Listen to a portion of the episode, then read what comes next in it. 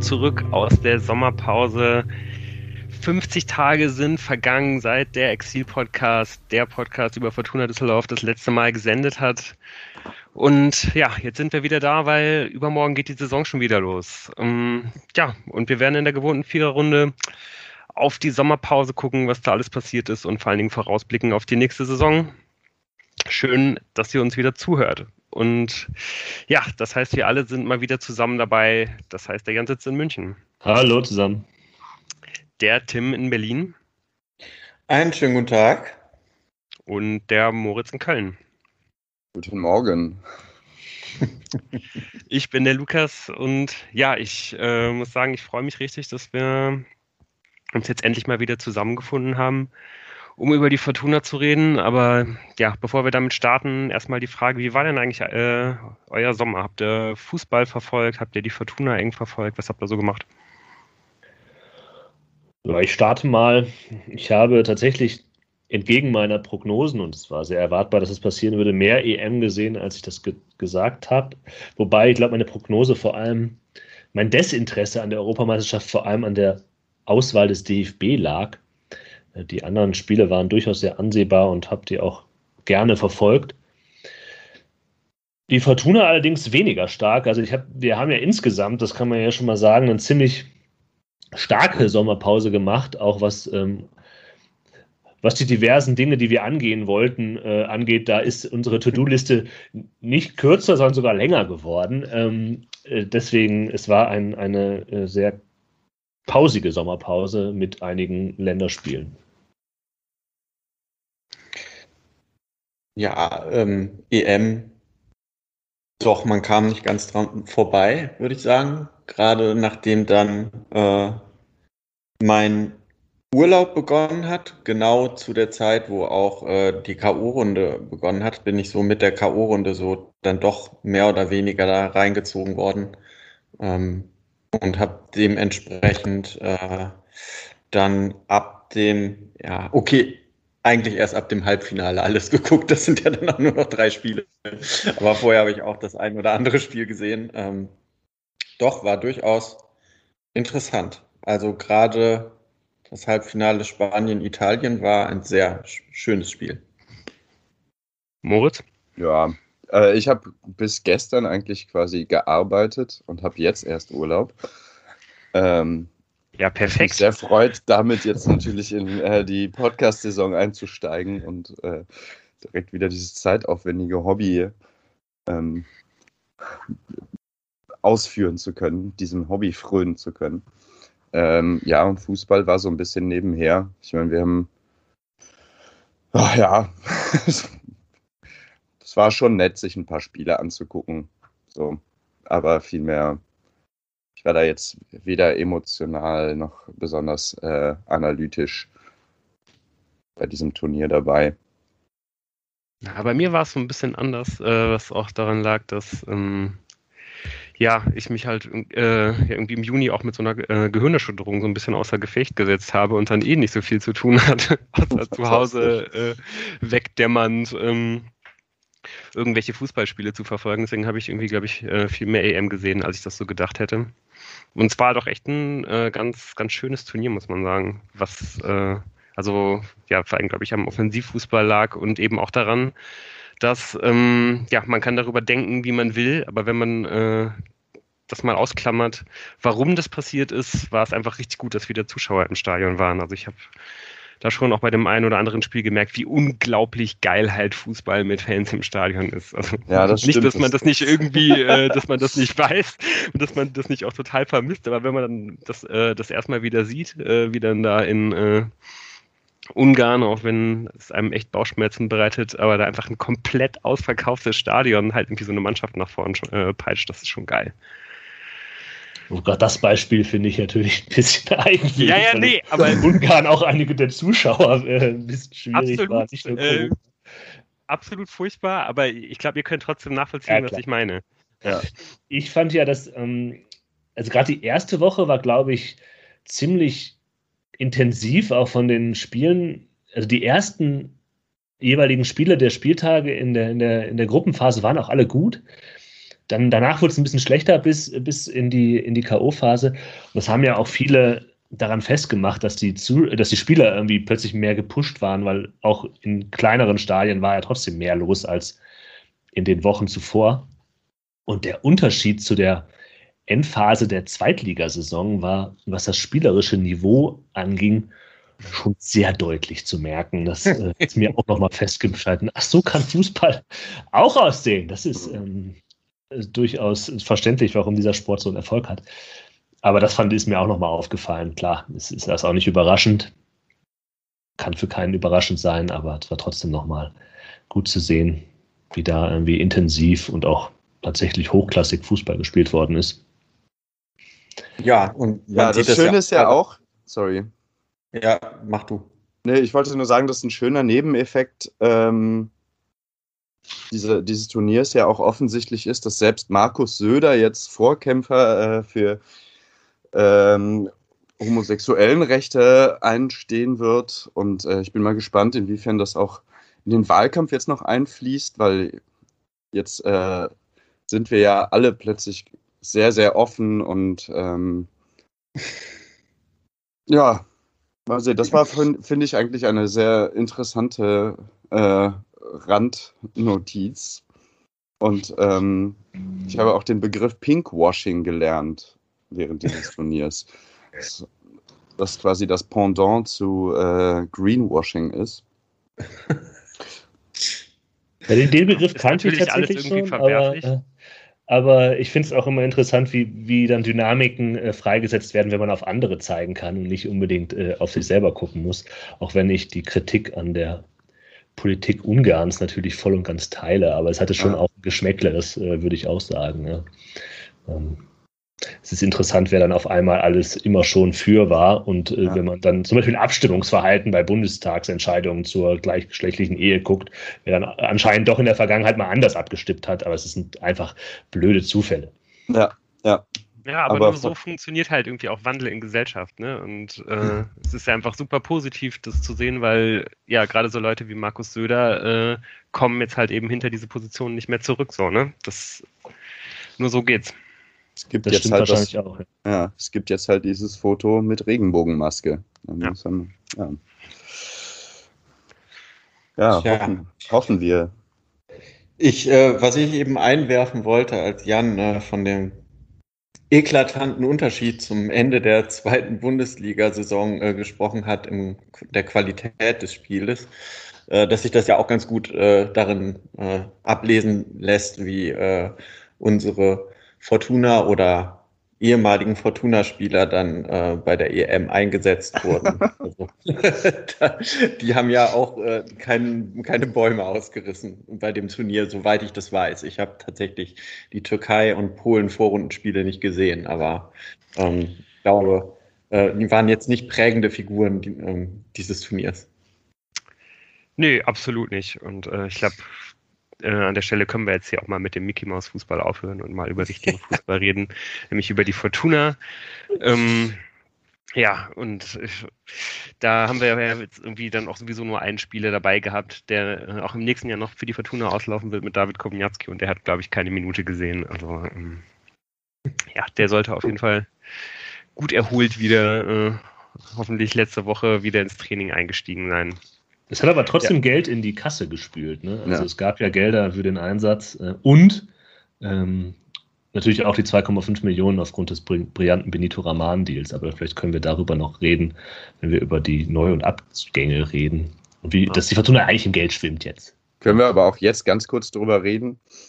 das ist schnell abgehakt, weil tut sie nämlich nicht. Die RP hat dazu einen wunderschönen Artikel veröffentlicht, dass äh, all diese Gelder schon lange verplant waren, weil man ja davon ausging, dass Rahman nicht bei Schalke bleiben würde. Das heißt, das Geld ist nicht extra, sondern das war schon, war schon in der Budgetplanung drin.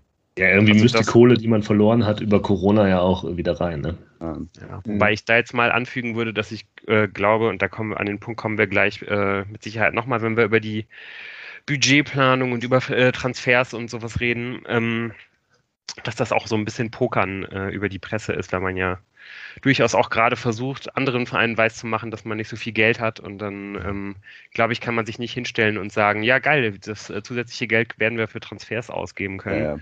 Ich glaube schon, dass die Fortuna dieses Geld nicht verplant hat. Also, äh, äh, weil es hätte ja auch einfach gut sein können, dass Schalke Raman erstmal nur verleiht. Ne? Also gerade ähm, weiß ich nicht, bei diesen ganzen Vertragsstrukturen, die es da ja. gibt und so. Der hatte noch relativ lange Vertrag bei Schalke auch, also zumindest noch äh, mindestens zwei Jahre, glaube ich. Es hätte super, super gut sein können, dass man den erstmal, ähm, ja, oder sogar drei. Um Gehalt hätte, zu sparen, ja, ja. Genau, dass man einfach erstmal dieses Gehalt halt loswerden muss und den dann halt irgendwie erstmal irgendwohin verleiht. Stichwort Nana Ampoma und so weiter. Ähm, kennen wir von der Fortuna auch. Deswegen glaube ich nicht, dass, dass die Fortuna dieses Geld wirklich eingeplant hat. Also, also es würde mich auf jeden Fall schockieren, wenn dem so wäre. es gibt in diesem, bei diesem Verein vermutlich gewisse Entwicklungen, die äh, können, die haben immer das Potenzial, dich zu schockieren, aber du hast, glaube ich, einen ziemlichen Punkt. Meinst du jetzt ja. Fortuna oder Schalke 04? Ja, immer sowohl als auch. Äh, aber äh, ich glaube, du hast einen wichtigen Punkt, dass man, gerade wenn es ums Geld geht, immer auch auf die Kommunikation und wie das halt nach außen getragen wird, äh, achten muss. Das macht total Sinn, dass man da natürlich äh, sagt, oh, wir haben natürlich keinen einzigen Cent, weil wir sind genauso wie alle anderen auch mit gebeutelt und äh, wir können niemand, niemandem Geld geben, wenn, wenn wir auf euch zukommen, dann rechnet mit nichts. Okay, ähm, so, dann schließen wir den Punkt mal ab. Und bevor wir jetzt äh, so richtig äh, bei der Fortuna einsteigen, ähm, ja, haben wir noch eine kleine Anmerkung oder noch eine kleine Empfehlung an euch. Ähm, wir bieten dieses Jahr wieder äh, unsere Tippkick-Runde äh, an vom, nee, Kick, Kicktipp. Kicktipp-Runde an, die wir letztes Jahr schon angeboten haben. Und ähm, laden euch herzlich ein, da daran teilzunehmen.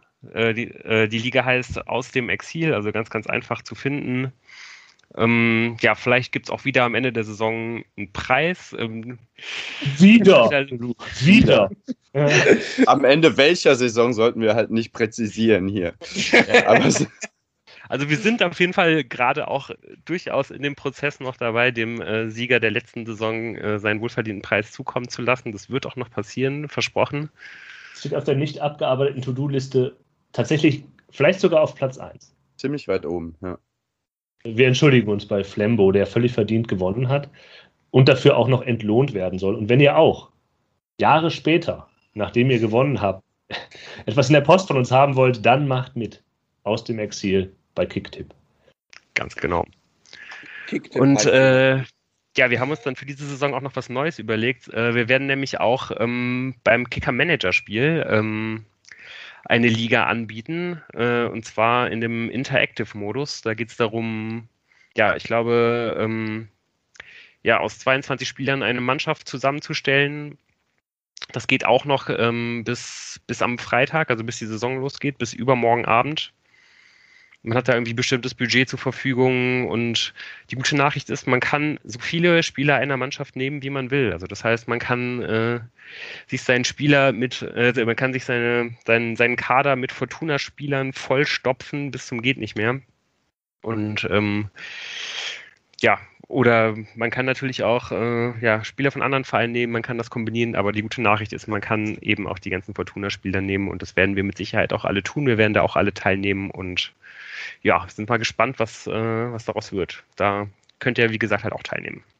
Überleitung des Jahres und ob es sich lohnt, die Fortuna-Spieler in den Kicker-Kader zu nehmen. Darüber reden wir jetzt. Applaus, Applaus. Ja.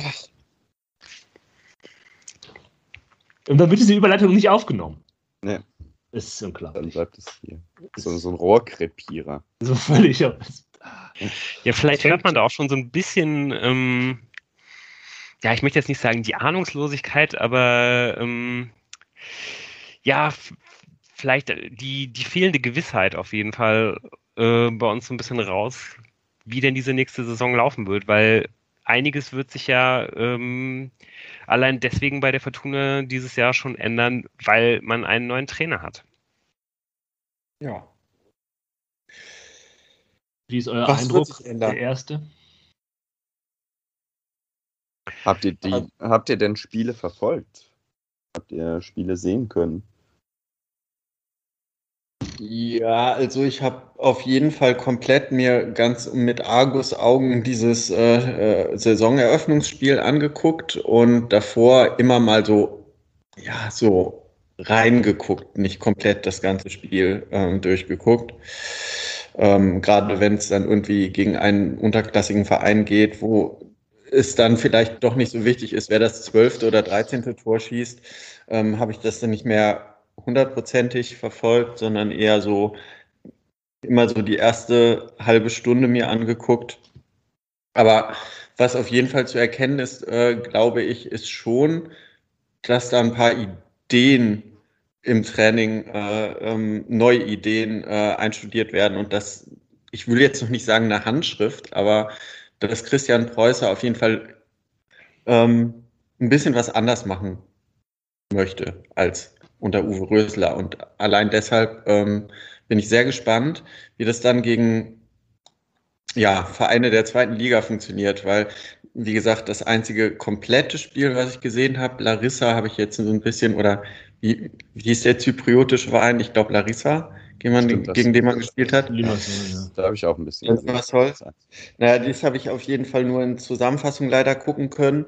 Und wo, wo ich halt denke, dass es vielleicht der hochklassigste Gegner gewesen ist, obwohl ja auch äh, Löwen oder Löwen, wie man sie nennt, irgendwie ähm, tatsächlich sagte der eine Reporter während des Spiels irgendwie in fünf Jahren belgischer Meister sein will. Also vielleicht ist das auch der hochklassigste Gegner gewesen.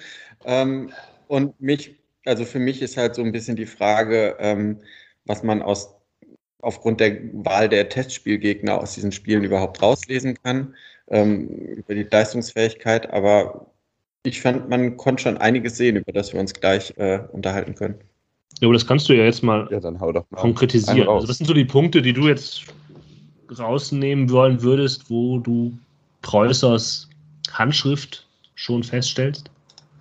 Also definitiv ähm, nach Ballverlust äh, die, die Bewegung dann in das Gegenpressing, die also, glaube ich, davon ausgeht, dass man es schaffen muss, ähm, nach einem Ballverlust ganz schnell den Ball zurückzuerobern. Und das scheint irgendwie die absolut oberste Priorität zu haben, ähm, wo ich mich halt da, um jetzt mal wieder darauf zurückzukommen, ähm, wie das gegen stärkere Zweitligamannschaften funktionieren wird, ähm, frage, was passiert, wenn man dann in diesem ersten Gegenpressing-Moment den Ball nicht zurück ähm, äh, bekommt, was halt gegen Löwen, finde ich, super funktioniert hat.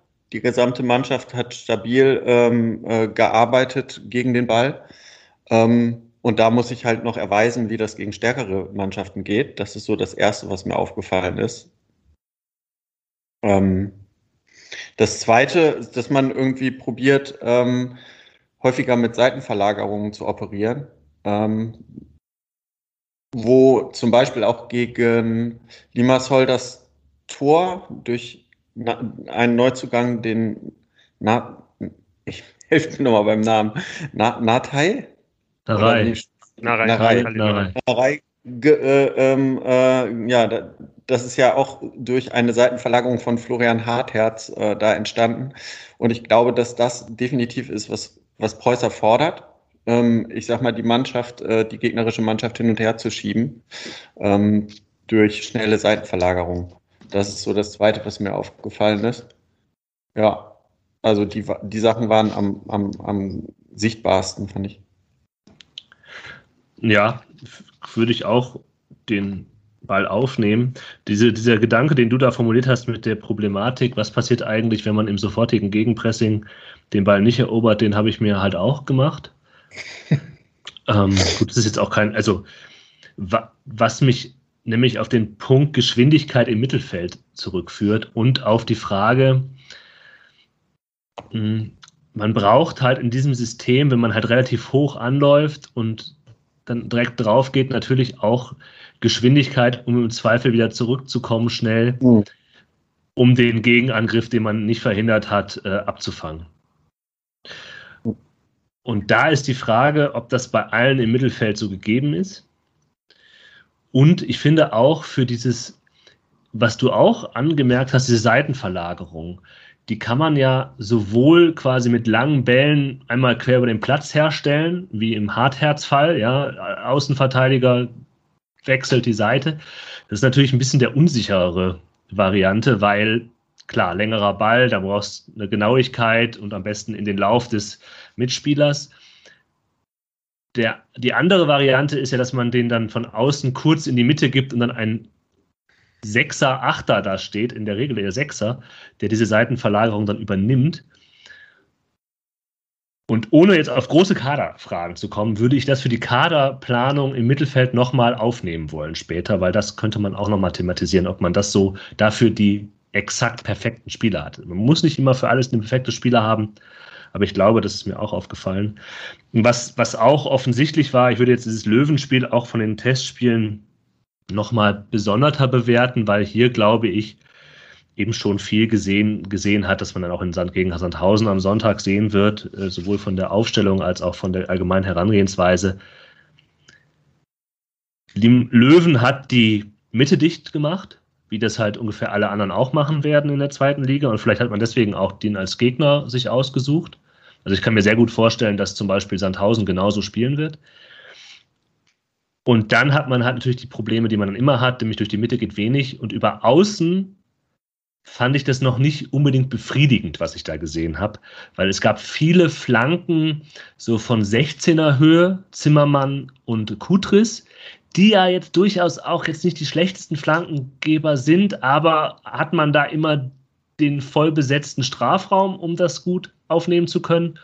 Und was mir noch ein bisschen zu kurz kam, war der Versuch, eben doch an die Grundlinie vorzugehen mit den Außenspielern Klaus und Peterson in, im Zusammenspiel mit den Außenverteidigern, um damit eben bessere Möglichkeiten auch des Passes in den 16er von außen hineinzugeben. Das, das sind noch so Punkte, wo ich Fragezeichen habe, aber das wird sich in den nächsten Spielen zeigen. Ja, ich denke auch, dass ähm, man noch einfach noch gar nicht so viel ähm, halt irgendwie sagen kann. Es wurden einfach auch schon verschiedene Systeme ausprobiert. Ähm, und ja, ich glaube, Fortuna wird sich da jetzt auch einfach erstmal so in die, in die Saison halt irgendwie reintasten. Aber ich glaube schon, dass ein paar von den Erwartungen, die ich habe, ähm, doch irgendwie relativ berechtigt sind in der Hinsicht, dass, dass sich bei der Fortuna einige Sachen zum, zum Besseren verändern werden. Vor allen Dingen einfach in den Abläufen, in den Automatismen, gerade im Offensivspiel.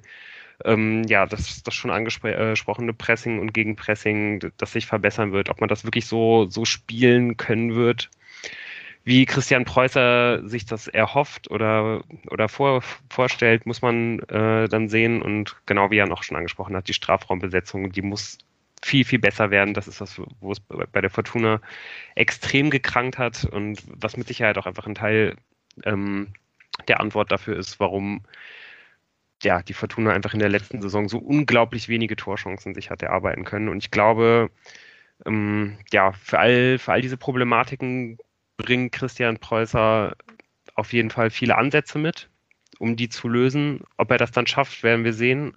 Aber ich bin auf jeden Fall erstmal sehr, sehr positiv gestimmt, ähm, ja, dass die Fortuna in all diesen Bereichen halt einen Schritt nach vorne machen wird und dass es vor allen Dingen eine Abkehr geben wird von, ja, von diesem methodischen Ergebnisfußball, ohne letztendlich Ergebnisse zu liefern, wie es halt unter Uwe Rösler der Fall gewesen ist. Was macht Darf der? ich euch noch eine Frage ja? stellen? Äh, ich habe ja, ich habe nur, ich glaube, eine Halbzeit gegen äh, Limassol gesehen und hatte, auch wenn es nicht zu äh, großen Torchancen und Toren geführt hat, auch das Gefühl, dass Fortuna schon ein bisschen ähm, ein, bisschen sicherer im Umgang mit dem Ball auch gewirkt hat. Vielleicht ist das das, was Lou meint mit den Automatismen und äh, sowas. Hat sich das, also das war so ein Eindruck von einer halben Stunde, äh, dass die ja eben auch mit dem Ball ein bisschen konsequenter spielen und auch nicht nur lange Ballverlagerungen, sondern auch mit äh, kürzeren Pässen und sowas. Hat sich dieser, könnt ihr diesen Eindruck aus dem Spiel dann gegen Leuven, Löwen äh, bestätigen? Weil Fortuna wird gegen viele Gegner auch ähm, den Ball haben. Und das finde ich eben auch ein sehr wichtiges Ding. Nicht nur das Gegenpressing und Pressing, sondern eben auch was passiert, wenn Braunschweig sich 90 Minuten hinten reinstellt. Sind die abgestiegen? Die sind das abgestiegen. auch, auch vielleicht Pokal, aber. also, was mir aufgefallen ist, war, dass diese, diese Dreier-Mittelfeld mir gut gefallen hat gegen Löwen. Allerdings hat Löwen sie auch nicht vor große Herausforderungen gestellt, sondern die standen nicht so aktiv beim Gegner, wie ich mir das hätte gewünscht hätte, um da nochmal mehr zu sagen. Also das Pressing von Löwen war jetzt auch nicht völlig witzig. Interessant würde ich schon sagen, dass das mir auch jemand wie Edgar Pripp positiv aufgefallen ist, zum Teil mit, seinen, mit seiner Ballarbeit, der sich auch immer nach hinten fallen lässt, um, um sich anzubieten im Spielaufbau. War es ja mit Schinter Appelkamp eh, jemanden, der den Eindruck der letzten Saison einfach weiter trägt. Der ist halt jemand, dem du den Ball geben kannst, der damit keinen Scheiß macht und im Zweifel sogar ganz gute Läufe hinbekommt. Bei Sobotka ist Sobotka ist Sobotka und der kann gewisse Dinge gut. Das ist gar nicht negativ, ähm, sondern darüber können wir gleich beim Kader nämlich sprechen, ob er auf der 6 ideal aufgehoben ist. Weil bei Sobotka glaube ich nämlich, dass diese längeren Bälle, die er zu spielen hat auf der Position, nicht ideal sind um das mal zu sagen. Also im Zusammenspiel mit den zwei anderen hat mir das eigentlich ganz gut gefallen und er ist sowieso defensiv sehr aktiv, ähm, was auch das Spiel gegen den Ball angeht. Das kennen wir ja von ihm. Äh, aber hm, ob er für die Seitenverlagerung, den längeren Pass immer genau der richtige Mensch ist, der da stehen sollte, weiß ich noch nicht. Ja, vielleicht äh, versuchen wir dann auch jetzt einfach mal direkt auf den Kader zu schauen und gehen mal so ein bisschen ähm, durch und gucken, wie weit die Fortuna da jeweils ist. Und ja, dann würde ich sagen, wir fangen beim Tor an. Ähm, da ist es ja vielleicht, wenn man uns mal in den letzten Folgen vor der äh, Ende der Saison zugehört hat, dann eher doch zu einer Überraschung gekommen für uns. Man hat sich nämlich dafür entschieden, ähm, mit Raphael Wolf zu verlängern und ähm, ja, geht mit Florian Kastenmeier wieder als Nummer 1 in die Saison und man ergänzt die beiden durch den 19-jährigen Dennis Gorka, ähm, ja, der ja ein relativ großes Talent ist und ähm, ja, wahrscheinlich auch jemand, wo man sich glücklich schätzen kann, dass man den für die Zukunft hat. Ähm, wie sehr hat euch das überrascht, dass man jetzt dann doch nochmal mit Wolf verlängert hat? Ich glaube, das hatte sich schon abgezeichnet in der letzten Aufzeichnung und ähm, ich äh, würde sagen, das ist einfach die kleinere Baustelle gewesen.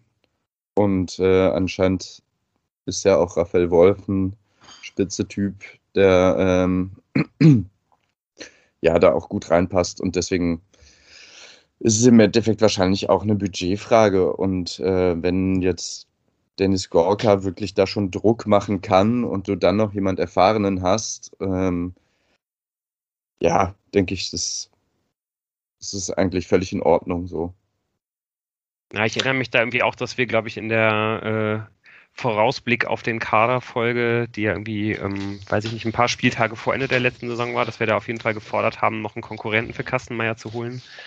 Ich glaube aber, dass man, genau wie du sagst, dass wenn man äh, das äh, schwindende Budget der Fortuna berücksichtigt und dann halt irgendwie auch, ähm, ja, wie gesagt, nicht nur auf die durchwachsenen Leistungen von Kastenmeier blickt, auf die wir uns da, glaube ich, sehr konzentriert haben, sondern man muss da dann irgendwie auch als Uwe Klein, ähm, der halt auch irgendwie immer die langfristige äh, Vision des Kaders im Blick haben, dass man da wahrscheinlich einem Gorka nicht noch einen, einen zweiten äh, Torwart neben Kastenmeier halt irgendwie ähm, davor setzen kann, ähm, an dem man dann auch erstmal vorbei müsste, sondern, sondern dass man da vielleicht mit Gorka halt irgendwie auch einfach einen, einen Karriereplan halt äh, hinlegen muss, wo klar ist, dass er ja einfach auch in, in mittelfristiger Zukunft die Chance hat, um die Nummer eins zu spielen oder zu konkurrieren. Und deswegen glaube ich, ist es, wenn man dann irgendwie davon ausgeht, dass Kastenmeier sich vielleicht irgendwie auch nochmal stabilisiert, äh, im Gegensatz zu, zu den Leistungen in der letzten Saison, ähm, ja, hat man da eigentlich alles richtig gemacht.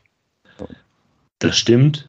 Es bleibt aber festzuhalten, dass die Torwartposition mit einigen Unsicherheiten ausgestattet ist. Also das ist einfach, nicht ideal, wenn du in eine Saison gehst und quasi schon bei der ersten Position äh, dir an, an den Kopf kratzt und sagst, hm, ob das so sicher ist, werden wir sehen. Denn ob Kastenmeier äh, wirklich seine Probleme der Rückrunde äh, ablegen kann und bei Wolf muss man sagen, also auf dem Papier finde ich das auch vollkommen richtig. Das macht alles Sinn. Lulu, du hast es gut ausgeführt. Aber ob äh, Raphael Wolf eben auch an die Leistung, die er ja auch als Fortuna-Torwart schon gezeigt hat, anknüpfen kann, nach all der Zeit, die er keine Spielpraxis hatte, wo er auch erkrankt war, ist auch sehr unsicher. Ne? Also es ist halt, es ist nicht so, dass man da eine, einen jungen Torwart auf der Eins setzt, dem man die, die Chancen gibt wie Kastenmeier und dann aber halt für den Fall der Fälle die sichere Bank äh, auf der auf der eben Bank sitzen hat, sondern es sind beide, beide haben für ihre Fragezeichen. Und bei Gorka auch vollkommen zu Recht, der ist halt auch noch sehr jung. Ob man den dann ins Wasser schmeißt, ist die Frage, aber das wissen wir jetzt alles noch nicht. Es bleibt festzuhalten. Mal sehen. Ja, auf der anderen Seite muss man doch auch äh, naja, ich weiß nicht, ob anerkennen, aber immerhin haben sie sich nicht den kompletten Fauxpas geleistet wie bei Maduka Okoye, äh, sondern ein Talent erkannt, gebunden und ihm gegebenenfalls eine Perspektive aufgezeigt, oder? Ja. Also, ja, ja, das ist klar. Also das, so, also nicht, das geht ja. ja nicht, du kannst ja nicht zweimal den besten Torwart des nächsten Jahrzehnts verlieren. Aber kein Druck. Kein Druck, nein. Ich poliere schon mal die Weltorhüter-Medaille äh, vor. Ja. Nee, absolut. Aber das ist ja vielleicht auch irgendwie noch so ein, so ein Thema, das sich so ein bisschen durchziehen wird. Ähm, äh, wenn wir jetzt hier irgendwie auch noch weitergehen, der Fokus liegt nicht unbedingt darauf, dass man jetzt halt sofort den maximalen Erfolg hat, sondern der Fokus in diesem Kader wird darauf liegen, dass halt Christian Preußer langfristig die Chance bekommt, was zu entwickeln. Und ja, das sieht man zum Beispiel auch schon direkt bei der Torwartposition. Können wir drüber diskutieren, wenn wir den Kader durchhaben, glaube ich. So in einer halben Stunde. Ah. Fängt schon so lang, so lang an. Ja, im Tor, also alles unverändert. Ähm, in der Abwehr hat es dann ja doch ähm, ja, die eine oder andere Bewegung gegeben. Ähm, ja, die vielleicht äh, ja, die beiden besten Innenverteidiger sind mit Kevin Danso und Luca Kreins. Ähm, ja, zu denen werden wir sicherlich auch später am Ende der Kaderdiskussion nochmal kommen, sind für den Moment auf jeden Fall nicht mehr da, die sind weg und äh, ein neuer Innenverteidiger ist dazugekommen, nämlich äh, Dragoš Nedelku aus äh, Rumänien von Steaua Bukarest. Das darfst du nicht mehr sagen, Lu. Was darf ich nicht mehr sagen? Die, die dürfen sich nicht mehr Steaua, Steaua, Steaua Bukarest nennen. Wirklich? Das Verteidigungsministerium hat sie verklagt. Ja. Steaua, Steaua Bukarest ist der Militärverein gewesen im kommunistischen Rumänien und im Zuge der Privatisierung des Fußballs ähm, musste Steaua Bukarest den Namen ablegen, weil das rumänische Verteidigungsministerium auf die Namensrechte geklagt hat und Recht, Recht bekommen hat. Deshalb äh, stehen die immer so als FCSB da. Also sind, mhm. Das ist noch der alte Verein, aber sie dürfen sich nicht mehr so nennen. Steaua Bukarest spielt jetzt irgendwo in der vierten Liga in Rumänien als neu gegründeter Militärverein. Ah ja. Mm, ja, also mein Mitleid hält sich da auch so ein bisschen in Grenzen mit dem Verein. Wenn man den Vereinsboss kennt von FCSB, äh, dem muss man auch nicht allzu viel Sympathien auf jeden Fall entgegenbringen. Von daher hoffen wir mal, dass ähm, Nedelku, der ja auch erstmal ausgeliehen ist äh, für ein Jahr mit Kaufoption, dass er sich hier bewährt und dass er nicht mehr zu diesem Verein zurückkehren muss. Ähm, ja, wie war denn euer Eindruck? Ihr habt den jetzt auch schon äh, im, im, Testspiel gegen, gegen Leuven gesehen. Ähm, der soll ja irgendwie einiges, äh, vor allen Dingen auch in, in puncto Aufbau irgendwie mitbringen und hat ja, glaube ich, gegen einen zugegeben recht schwachen Gegner ähm, ja wohl auch irgendwie schon mal ganz gut ausgesehen. Ja, also ich meine, die Frage ist, was er halt als äh, äh def also defensiv drauf hat, weil Fortuna insgesamt als äh, Mannschaft, äh, als Block im Prinzip Löwen oder Löwen, wie auch immer man sie nennt, ähm, nicht richtig ähm, zum Zuge hat kommen lassen. Deshalb weiß ich nicht so genau, ähm, was er bis auf sein Aufbauspiel drauf hat, aber da hat man schon gesehen, dass mit noch einigen Trainingswochen mehr, also wenn er dann mehr eingebunden ist und mehr mit der Mannschaft trainiert hat, durchaus ähm, den Aufbau aus der Innenverteidigung ähm, übernehmen kann, ja. Ich, ich bin da noch vorsichtiger. Ich finde, man kann nicht wirklich was zu ihm sagen. Das, was angeführt werden kann, was neben dem Eindrücken, den wenigen Eindrücken gegen von Löwen ähm, eine Rolle spielt, ist, dass er auch mal defensives Mittelfeld gespielt hat. Das spricht dafür, dass er mit dem Ball am Fuß durchaus mehr machen kann, als jetzt vielleicht der holzigste Innenverteidiger, die es so gibt. Aber es, es macht halt, ich finde, die Verpflichtung ist auf dem Papier, macht die halt Sinn, nicht nur weil es ein Innenverteidiger ist, sondern weil es ähnlich wie bei Kutris ja auch ein Talent ist, der irgendwie vielleicht auch eigentlich höhere Ambitionen mal hatte als zweite Bundesliga spielen, den dann Verletzungen zurückgeworfen haben und der jetzt halt eine zweite Chance braucht, um seine Karriere, die er ist auf 24 erst, nochmal einen Anlauf zu geben. Und die Möglichkeit kriegt er in Düsseldorf und deshalb hat er hoffentlich die intrinsische Motivation, sich da voll reinzuhängen und vielleicht auch das Talent. Inwieweit die Verletzung ihn jetzt äh, zurückgeworfen hat, das können wir nicht beurteilen, aber auf dem Papier würde ich sagen, ist das ein Transfer, der nachvollziehbar ist und man nachvollziehen kann, warum die Fortuna das gemacht hat. Ich habe diesen, es gab, das wurde immer mal getweetet, auch so ein Scouting-Report, so einen kleinen, kurzen äh, ähm, zu Nedelku, ähm, der mehr oder weniger zusammenfasst eigentlich das, was du auch gesagt hast. So, er wird nicht mehr der Spieler werden, der er einst versprach zu werden.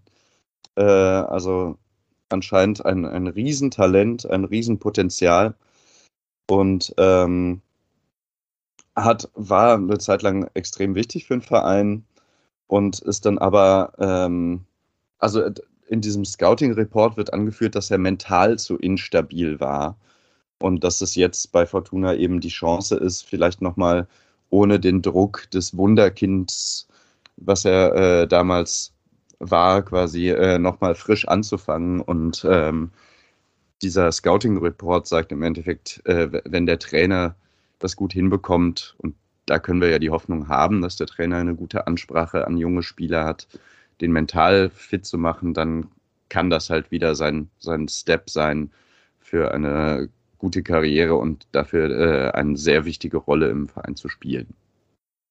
Das wird super wichtig sein, dass der, dass der jetzt irgendwie erstmal fit bleibt. Ne? Ich glaube, er hat wirklich mhm. eine sehr, sehr niedrige Anzahl äh, von zweistelligen Spielen in den letzten beiden Jahren äh, überhaupt nur absolvieren können. Und ja, die Möglichkeit, dass er jetzt zumindest aber erstmal die Möglichkeit bekommt, Spielminuten zu sammeln, die ist ja auf jeden Fall gegeben.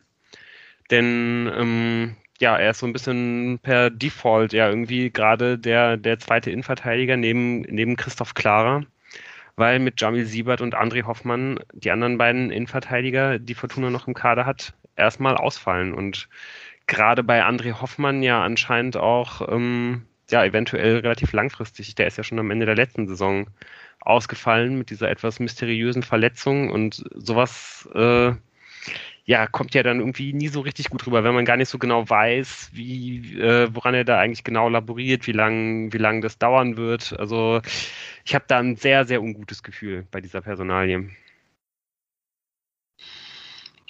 Allein, wenn man ihn immer so allein, alleine, allein, wenn man ihn immer so alleine, äh, guter Satz.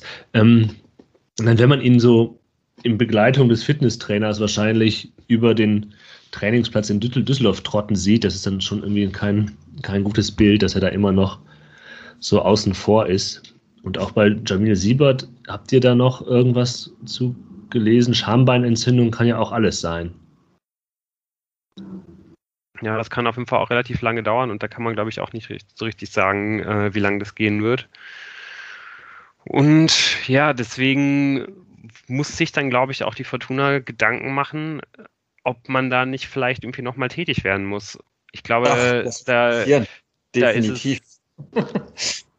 ja, also ich glaube, man wird jetzt erstmal die, äh, die ersten beiden Spiele abwarten und sich da dann vielleicht nochmal so ein bisschen diesen, diesen Heilungsverlauf äh, bei, den, bei den beiden anschauen.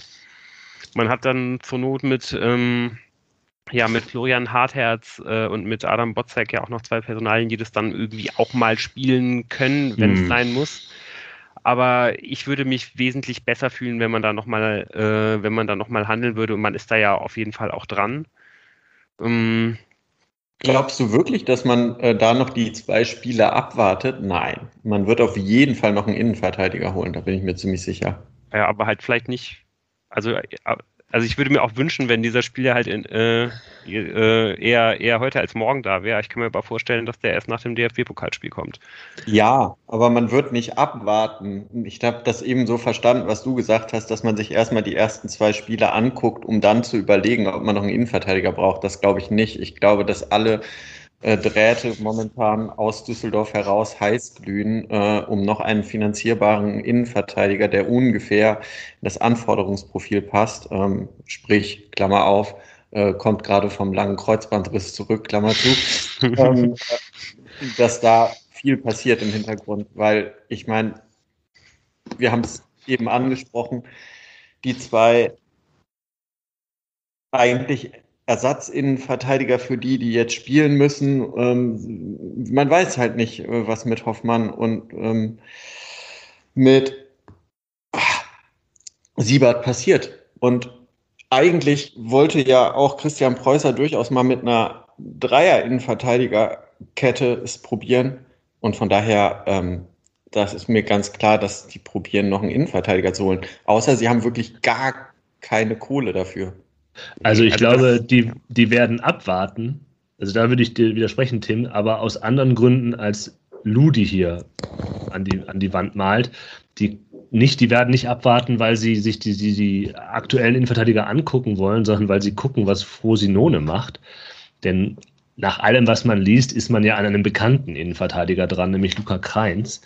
Und mhm. es kann schon sein, dass da die, die Telefondrähte glühen, aber vielleicht nicht nach Frosinone Geschäftsstelle, sondern eher zum Spielerberater und zum Spieler, Luca Kreins, damit man ihm sagen kann, Luca, wir wollen dich.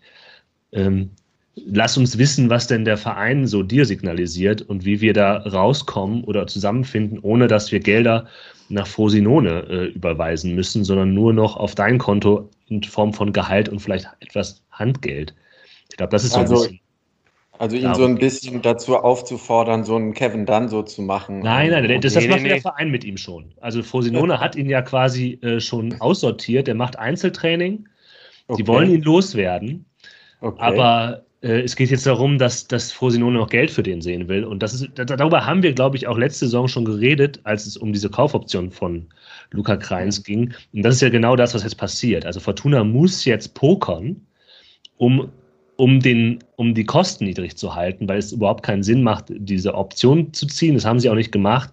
Und auch jetzt nicht äh, schnell zu zucken, nur um ihn zu sichern, sondern es geht jetzt darum, quasi, dass Fosinone den Vertrag auflöst mit ihm, um ihn aus der, von der Gehaltsliste zu bekommen und dass man dann quasi der erste Ansprechpartner für Luca Kreins ist, damit er sagen kann, hier habe ich auch meine sportliche Zukunft in Düsseldorf, ich unterzeichne sofort einen Vertrag, wenn das in Frosinone geklärt ist. Und genau deswegen äh, ist es halt auch, glaube ich, so, dass man jetzt auch einfach vermehrt immer diese Statements von Fortuna in der Presse liest, die sagen, wir sind eigentlich mit dem Kader so gut wie durch. Ähm, wenn, dann können wir vielleicht irgendwie nur noch äh, ein oder zwei ablösefreie Spieler holen. Das ist ganz wichtig, so jetzt nach außen zu kommunizieren, weil wir haben das ja auch im letzten Jahr schon sehr, sehr häufig angesprochen. Der, dieser äh, Corona-Transfermarkt ähm, wird noch sehr, sehr viele Möglichkeiten bieten, den, den Kader abzurunden, sowohl in der Breite als auch in der Spitze teilweise. Und da muss man so jetzt unbedingt agieren. Aber es werden, sind sehr, sehr viele Spieler, ähm, ja, werden am, am Ende der, der, der Transferphase einsehen müssen, dass sie nicht den Vertrag bekommen, den sie sich vielleicht erwünscht haben. Und ähm, viele Vereine, wie halt eben Frosinone aus der zweiten italienischen Liga, werden halt äh, solche ähm, ja, Spieler wie Luca Kreins, die sehr, sehr viel Geld verdienen, loswerden müssen. In Frankreich müsste das eigentlich noch viel, viel schlimmer sein, weil da der gesamte TV-Deal äh, in der letzten Saison ja mehr oder weniger ähm, ja, explodiert ist. Also ich würde auch, also ich hoffe auch, dass die Fortuna besonders nach Frankreich schaut, weil man da eigentlich noch viel, viel bessere Spieler bekommen müsste. Ähm, weil eben die Liga und natürlich vor allen Dingen die kleineren Vereine weiter unten und in der zweiten Liga äh, sowieso da noch viel, viel größere Geldnot haben, als es vielleicht jetzt sogar in Italien der Fall ist. Ähm, ja, da, da wird man einfach noch gute Leute bekommen können, aber eben nicht jetzt, sondern erst im weiteren Voranschreiten des Sommers. Es gibt auch noch ein paar andere Argumente, die für Luca Kreins sprechen, außer eben die Vertragssituation. Und das, oft der offensichtliche Grund ist eben, dass wir ihn kennen und wissen, wie gut er ist und dass er sich in Düsseldorf wohlfühlt. Und ähm, das ist ein Faktor, der, der mir jetzt auch beim Anhören eines anderen Podcasts, da ging es um, um Innenverteidiger und auch um Dreierketten. Luca Kreins ist halt Linksfuß. Mhm. Und sowas hat man eigentlich in der klassischen Innenverteidigerposition überhaupt nicht. Und das mhm. ist ohnehin, glaube ich, wichtig, dass der linke Innenverteidiger, das hat Vorteile, wenn er ein Linksfuß ist, so war in dem Podcast zu hören. Und wenn du mit einer Dreierkette spielst, was ja immer noch eine Option ist, ähm, gerade angesichts der Vergangenheit von Christian Preußer, der das ja viel häufig gespielt hat, macht es umso mehr Sinn, dass der äußere Innenverteidiger in der Dreierkette auch noch ein Linksfuß ist. Und ich glaube, das war auch der Grund, warum man Florian Hartherz so da sehr da ausprobiert hat. Also nicht nur, weil man überhaupt keine Leute hatte, die gerade auslaufen konnten auf der Position, sondern auch, weil Florian Hartherz Linksfuß ist. Und ich glaube, das würde ich nochmal wichtig machen, dass ein Spieler wie Luca Kreins und am besten Luca Kreins höchstpersönlich eben ganz hervorragend, äh, auch ohne die Verletzung übrigens, noch ins Portfolio der Fortuna passen würde. Na, er wurde auf jeden Fall dann äh, ja so auf dieser mittleren bis äh, linken äh, Verteidigerseite äh, dann den Kader auch so ein bisschen abrunden, weil man da ja schon relativ dünn aufgestellt ist für diese Position. Äh, nur mit äh, Leonardo Kutris, der eigentlich eine absolute Bank sein müsste und sein muss nächste Saison und eben Florian Hartherz. Und ja, ich glaube, es würde der Fortuna extrem gut zu Gesicht stehen, wenn man da auch einfach alleine durch die Qualität, die ihn Luca Kreins äh, mitbringt, durch die Verlässlichkeit, ja, da, den, den halt noch irgendwie dazu holen könnte. Wünschen wir uns, glaube ich, alle sehr. So oder so, äh, ja, wäre es, glaube ich, gut, wenn die Fortuna da noch tätig wird. Rechte Seite auch irgendwie in der Verteidigung oder ne, also rechte Verteidigerposition oder eben rechter Schienenspieler mh, hm, vielleicht noch nicht ganz perfekt aufgestellt. Es gibt immer noch keinen richtigen Backup für äh, Matthias Zimmermann. Man hat jetzt ähm, jemanden geholt mit äh, Khalid Naray. Und ähm, ja, ob der halt wirklich ähm, ja, der, der Ersatz für, für Matthias Zimmermann sein kann, wenn der mal ausfällt, oder ob der vielleicht für eine ganz andere Position vorgesehen ist. Ähm, ja, da haben wir uns jetzt erstmal Expertise von außerhalb zugeholt, nämlich von äh, Christian, der ja schon häufiger bei uns zu Gast war, HSV-Fan, Kalinarek kommt vom HSV, das heißt, der kann uns jetzt erstmal ein bisschen was zu dem Spieler erzählen, weil er den halt schon besser kennt. Lieber aus dem Exil-Podcast. Ich freue mich natürlich sehr in Anbetracht der Umstände, äh, dass wir wieder ein Jahr zusammen in der zweiten Liga verbringen können. Vor dem Start der neuen Saison habt ihr mich gefragt, was ich von Khaled Narei halte und was ich zu ihm sagen kann, denn er ist ja jetzt zur Fortuna gewechselt. Khaled Narei war jetzt drei Jahre beim HSV und er hat eigentlich einen ziemlich vielversprechenden Start hingelegt. Also in der äh, ersten Hinrunde war er an, äh, hat er sechs Tore gemacht und zwei Vorlagen gegeben, also war an vielen Toren beteiligt und wirkte anfangs wie ein ziemlich schlauer Transfer, weil er eben ein gestandener Zweitligaprofi war, der aber auch das Zeug zum Erstligaspieler hatte, weil er auch noch relativ jung war. Ähm, was halt auch damals immer gesagt wurde, war, dass es ein äh, total guter Offensivspieler ist, der aber auch defensiv eben arbeiten könnte. Hm, problematisch war das dann leider im Herbst, Winter 2019. Da musste er leider siebenmal als äh, Rechtsverteidiger in einer Viererkette spielen, weil beide nominellen Rechtsverteidiger verletzt waren. Und das war eine sehr schwache Phase. Also sowohl von ihm persönlich war das nicht besonders doll, als auch für den HSV war das ziemlich unerfolgreich. Und ähm, danach hat er dann eigentlich nur noch als Rechtsaußen gespielt, wenn er gespielt hat. Ähm, ich könnte mir vorstellen, dass das in einer Fünferkette als Rechtsverteidiger oder Rechtsaußen oder Schienenspieler, wie man ja heute sagt, ähm, funktionieren könnte. Und wenn ich das richtig gelesen habe, ist das ja auch das, wo äh, die Fortuna ihn einplant. Ähm, was ganz spannend ist, äh, bei gefühlt jedem Trainer hatte er sich am Anfang so einen Platz in der Startelf erarbeitet hat den dann aber auch im Verlauf der Saison immer mal wieder verloren ähm, auf rechts außen. Zu den individuellen Fähigkeiten vielleicht. Ähm, er ist technisch ein bisschen zu unsauber und im Aufbau zu schwach.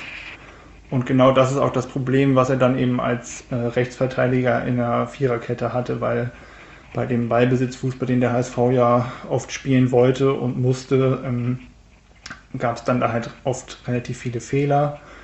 Ähm, seine Flanken haben eine relativ große Streuung, das war manchmal ein bisschen frustrierend.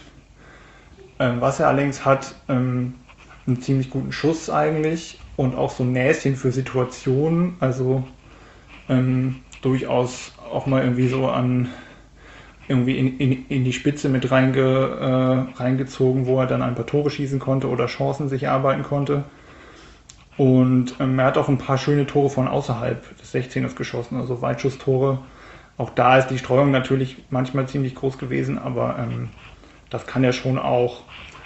Und was man auf jeden Fall, glaube ich, auch sagen kann, ähm, das muss ein ziemlich guter Typ sein. Also ich habe so ein paar Sachen über ihn gelesen und von ihm gelesen und auch äh, einen Podcast mit ihm gehört und ich glaube, das ist ein sehr angenehmer Zeitgenosse, der ganz gute, äh, der eine ganz gute Selbsteinschätzung hat und ähm, ja, ich glaube auch bei den Mitspielern immer sehr beliebt war.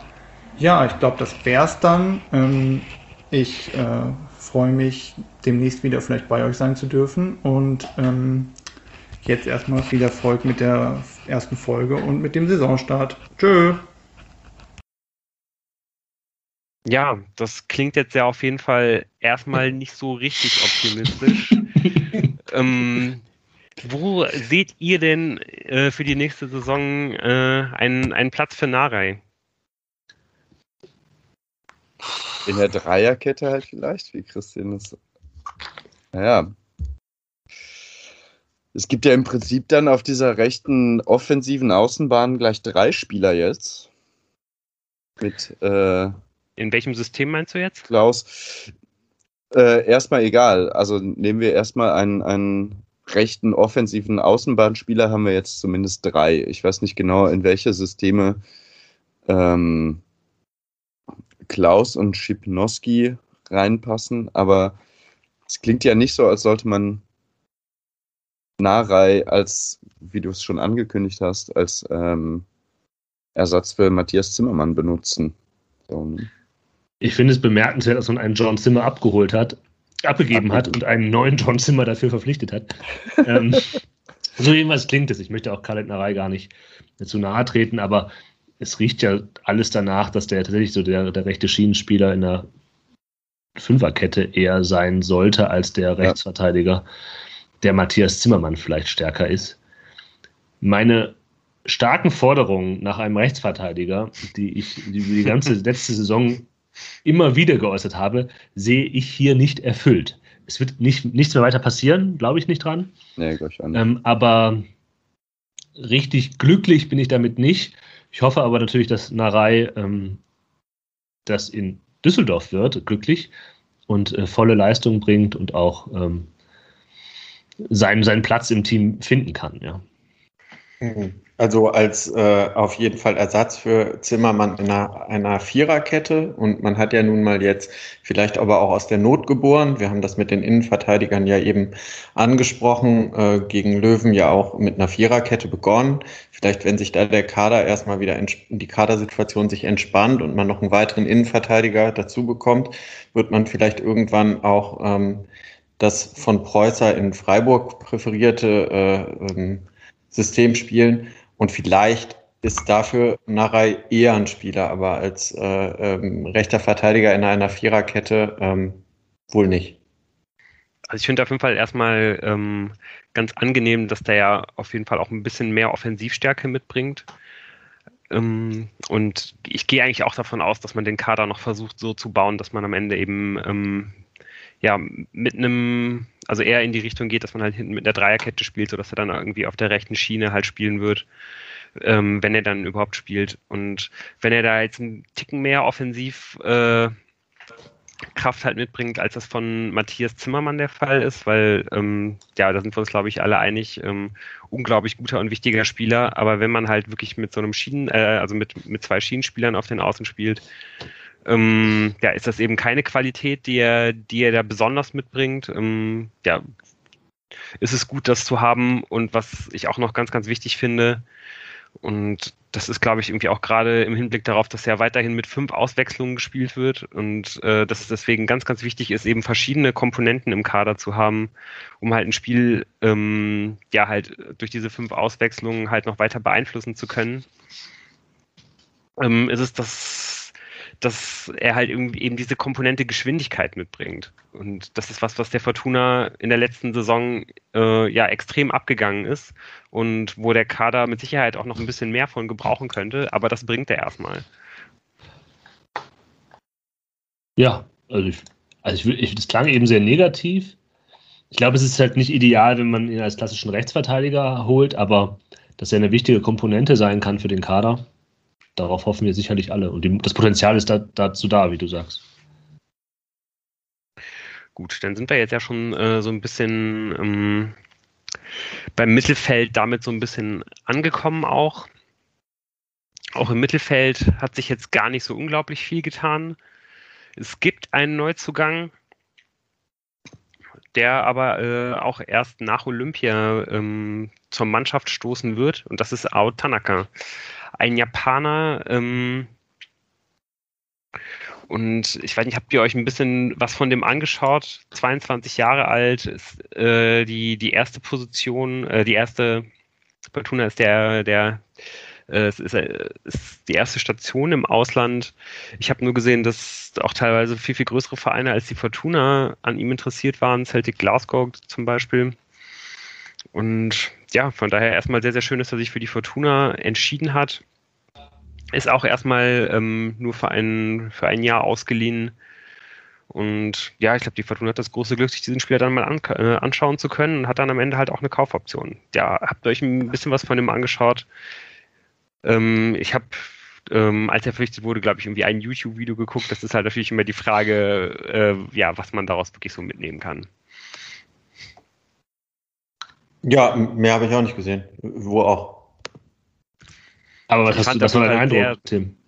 Ach so, der Eindruck war, ah, es ist ein Zusammenschnitt. Ähm, ich finde diese YouTube-Videos auch immer ein bisschen schwierig, weil man insgesamt einen, einen, besseren Eindruck vom Spieler erhält, wenn man den, wenn man mal so ein Spiel mit ihm sieht. Ich meine, klar, er ist nicht immer im Bild, aber mal gezielt darauf achtet, ähm, wie, er, wie, wie er sich auf dem Platz bewegt, wo, wo sag ich mal, sein Platz auf dem Feld ist, weil er kann ja laut ähm, seinem Profil bei transfermarkt.de sowohl offensiv als auch defensiv als auch zentrales Mittelfeld spielen. Äh, da ist ja auch gleich die Frage, wo plant man mit ihm eigentlich? Ähm, und dann ist für mich immer die Frage, wie stark ist auch die japanische Liga? Das weiß ich halt nicht. Ähm, sah schon auf jeden Fall so aus, als hätte er einen ähm, begnadeten Fuß, um auch mal ähm, weite äh, Bälle äh, zu, zu ähm, also Spieler zu schicken durch weite, präzise Bälle. So, das ist eigentlich ganz cool. Auch für Seitenverlagerung und ähnliches. Und ich fand ganz auffällig, dass äh, eigentlich in jeder Situation er immer sofort vertikal spielt. Ja. Also nie, der, der setzt nie mal irgendwie den, den, äh, den, ja. den, Fuß auf den Ball, dreht sich mal und spielt irgendwie dann den überlegten Pass, sondern es ist einfach immer sofort der vertikale Ball äh, durch die Schnittstelle. Ja, oder halt den Fuß des Gegners. ja, und vor, vor allem, ich finde es halt, wie gesagt, ist ein Zusammenschnitt gewesen auf YouTube. Also das war ja nicht ein Spiel, was man sehen kann. Und wenn du willst, dann äh, kannst du auch von Edgar Pripp ein Video zusammenschneiden, wo er immer den Vertikalball spielt. Ja, das weiß ich auch nicht. Das, da musst du schon sehr tief. Ja, vielleicht aus deiner Hannover-Zeit oder so. Aber ja, aber gut, du kriegst das hin. Also ich, ich glaube, mein Eindruck ja war, Entschuldigung, äh, Moritz, mein Eindruck war auch so ein bisschen tatsächlich, dass der wirklich viel Vertikalität bringen kann, auch aufgrund seiner Dynamik. Allerdings hat man auf diesen Videos auch gesehen, dass er halt sowas wie Gegnerdruck kaum hatte. Und das würde ich dann schon mal gerne in der Treter zweiten Liga sehen, wenn er da halt die Adam Botzecke an der, an der Backe hat. Weiß ich nicht. Aber vielleicht ja auch äh, in der Treter-Olympiade ähm, ab morgen. Ja, mal scouten. Kann ich auch wirklich nur jedem ans Herz legen. Morgen 13.30 Uhr. Äh, ihr habt bestimmt alle nichts Besseres zu tun. Ähm, Gibt es den ARD-Stream, glaube ich, sogar für jedes Fußballspiel. Also, also kann man sich morgen durchaus dann äh, ja auch den ersten Auftritt hoffentlich dann, äh, ja, also der, der, der, japanischen Mannschaft hoffentlich auch mit Ao Tanaka anschauen.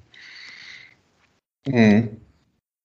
Ja, sonst im Mittelfeld, glaube ich, relativ wenig äh, Bewegung. Da geht man mehr oder weniger mit demselben Kader der letzten Saison äh, ja, jetzt ins erste Spiel. Ähm, und ich glaube, wir sind uns da auch wahrscheinlich alle relativ einfach äh, einig. Das ganze Mittelfeld und eigentlich auch das ganze Spiel der Fortuna steht und fällt mit Shinta Appelkamp, oder? Und Sowieso. Tanaka. Und vielleicht auch, nein, eigentlich auf jeden Fall Shinta Appelkamp. Es gibt da halt diverse Fragezeichen. Mein Hauptfragezeichen, und darüber haben wir auch in der Ausblickfolge vor der Sommerpause gesprochen, ist halt das defensive Mittelfeld. Jo. Marcel Sobotka kann das spielen. Das haben wir gegen Löwen gesehen, der kann das machen. Und man kann mit dem aktuellen Mittelfeldkader so in die neue Saison gehen. Und das wird auch passieren. Ich glaube nicht, dass da noch irgendwas, jemand hinzukommt. Aber eigentlich braucht man einen jungen Adam Botzek. Ähm, und ich glaube, das kann in der Kombination mit Adam Botzek, der eben noch seine Knochen hinhält und die Sprints, die er hat, rausholt, zusammen mit Sobotka, der ihn da halt ergänzt.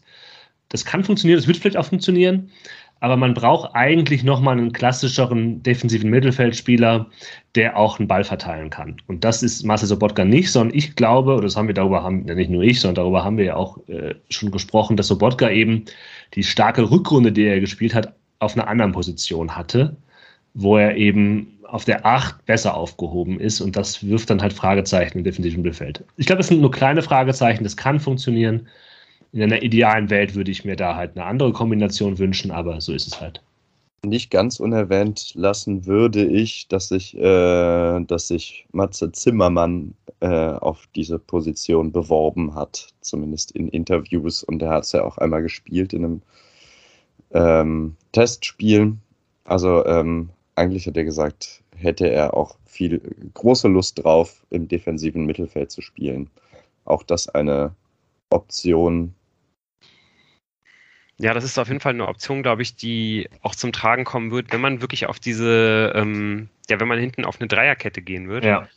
Ähm, mhm. Weil wenn man das tut, dann äh, und, und wenn man dann vor allen Dingen auch das von, von Preußer präferierte 3-4-3-System spielt, dann hat die Fortuna, ja, dann ist, dann ist Zimmermann wahrscheinlich einer derjenigen, die man dann vorne, also die man dann im, im Zentrum, da hat man dann ja nur zwei Positionen neben den beiden Schienenspielern im Mittelfeld, die man dann neben, neben Appelkamp stellen könnte oder sogar fast müsste, weil auch eigentlich da der Kader zu dünn ist. Es gibt, ja, also ich glaube, sowohl Adam Botzek als auch Marcel Sobotka sind nicht die Spieler, die, ähm, ja, die halt diese, diese Verantwortung tragen können. Sobotka spielt immer nur gut, wenn er halt ähm, noch zwei Leute im Mittelfeld neben sich hat, äh, hinter oder vor sich. Und ich glaube, auch Adam Bozek sollte diese Arbeit sowohl nach hinten als auch nach vorne äh, nicht schultern müssen.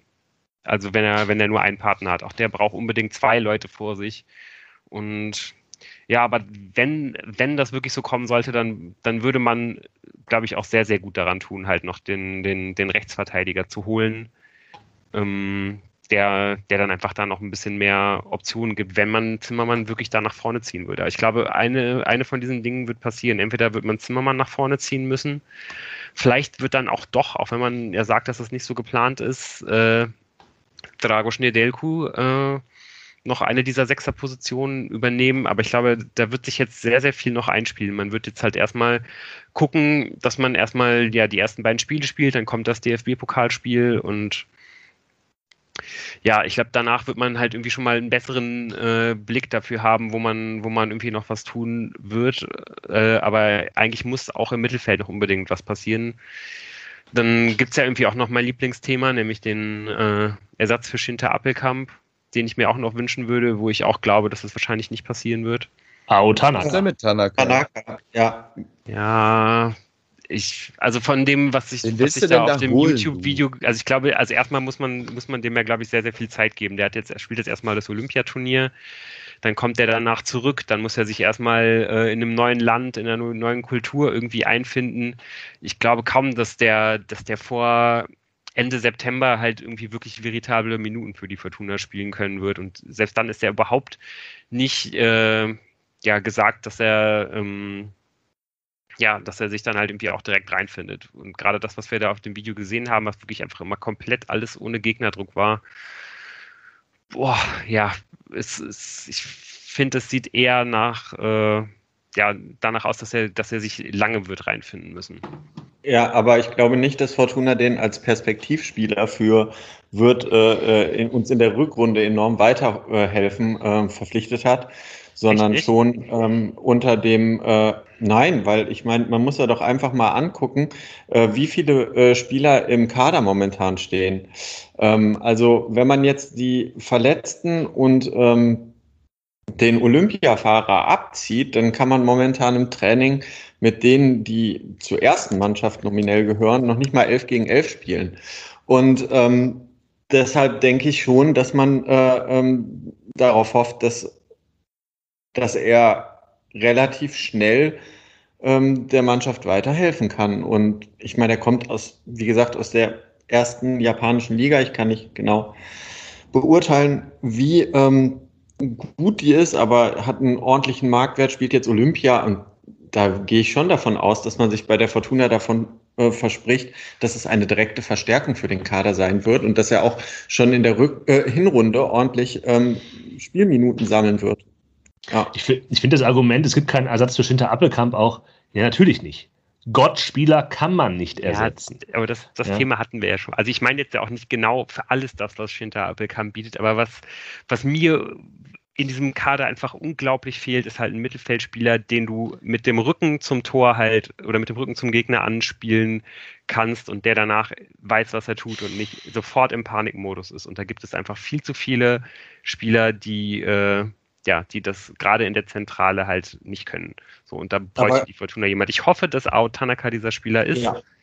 Erstmal, du hast noch kein komplettes Spiel von ihm gesehen. Wir sprechen nur über dieses YouTube-Video.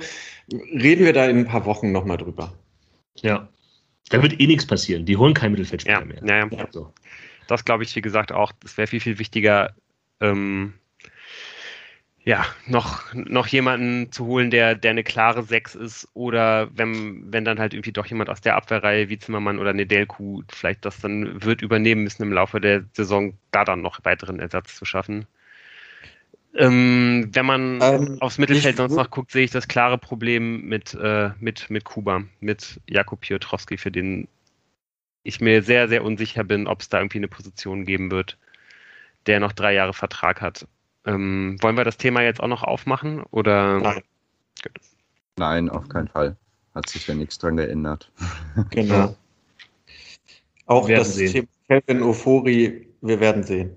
Da über Kelvin Ofori kann man noch ganz kurz. Moritz möchte immer über Kelvin das ist schon, mein, schon, schon, natürlich mein, mein Thema.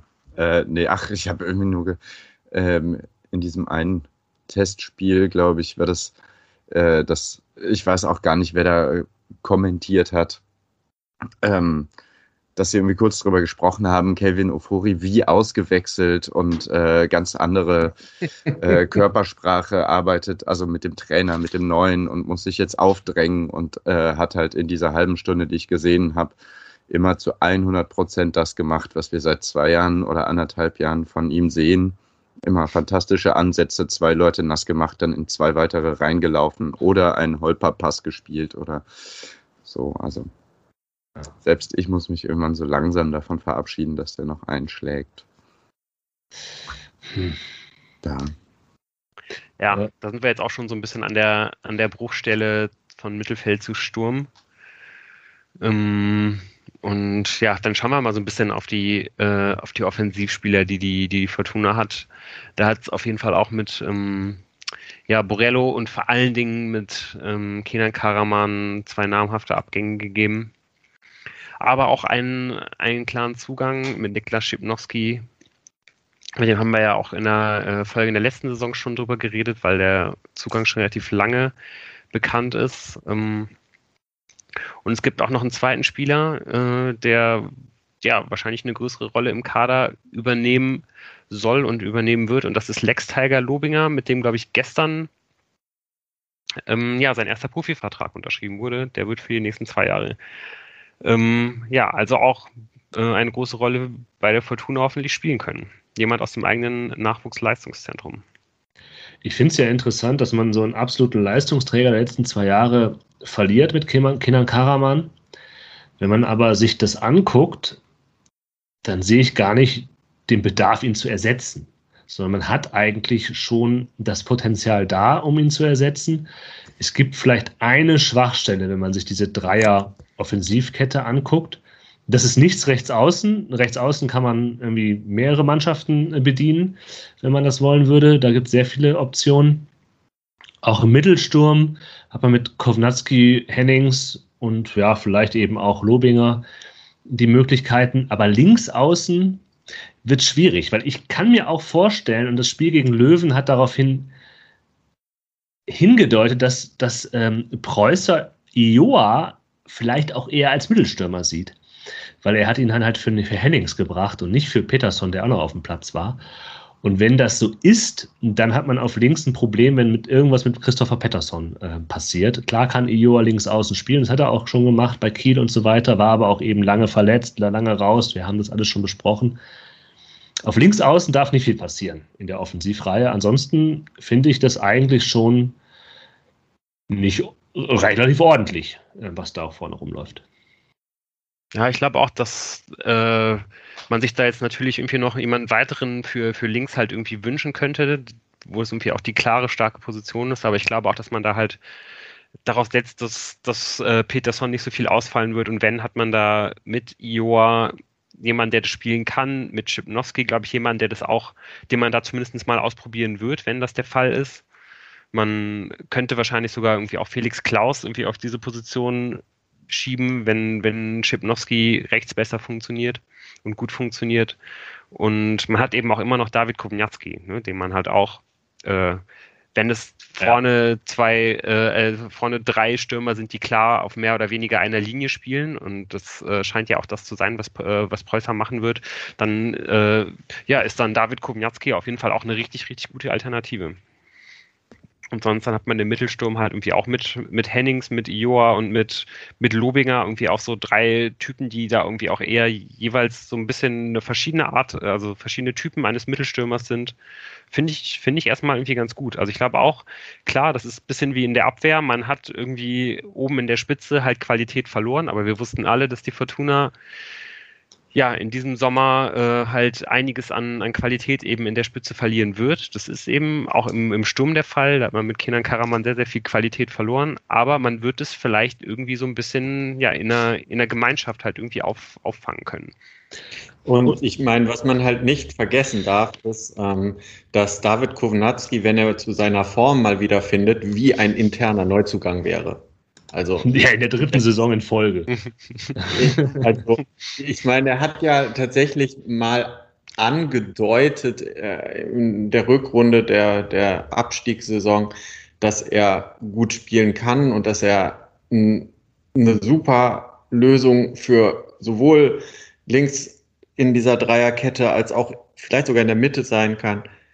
Aber da muss er einfach mal irgendwann zeigen, warum man damals so viel Geld auf den Tisch gehauen hat. Und dann ist das ja wie ein interner Neuzugang. Und wenn das natürlich irgendwie Christian Preußer hinkriegt, dem Kovnatski zu vermitteln, äh, hey, du kannst doch viel mehr und dann funktioniert es auch irgendwie, äh, dann hat man sowieso Kenan Karaman mehr als dreimal ersetzt.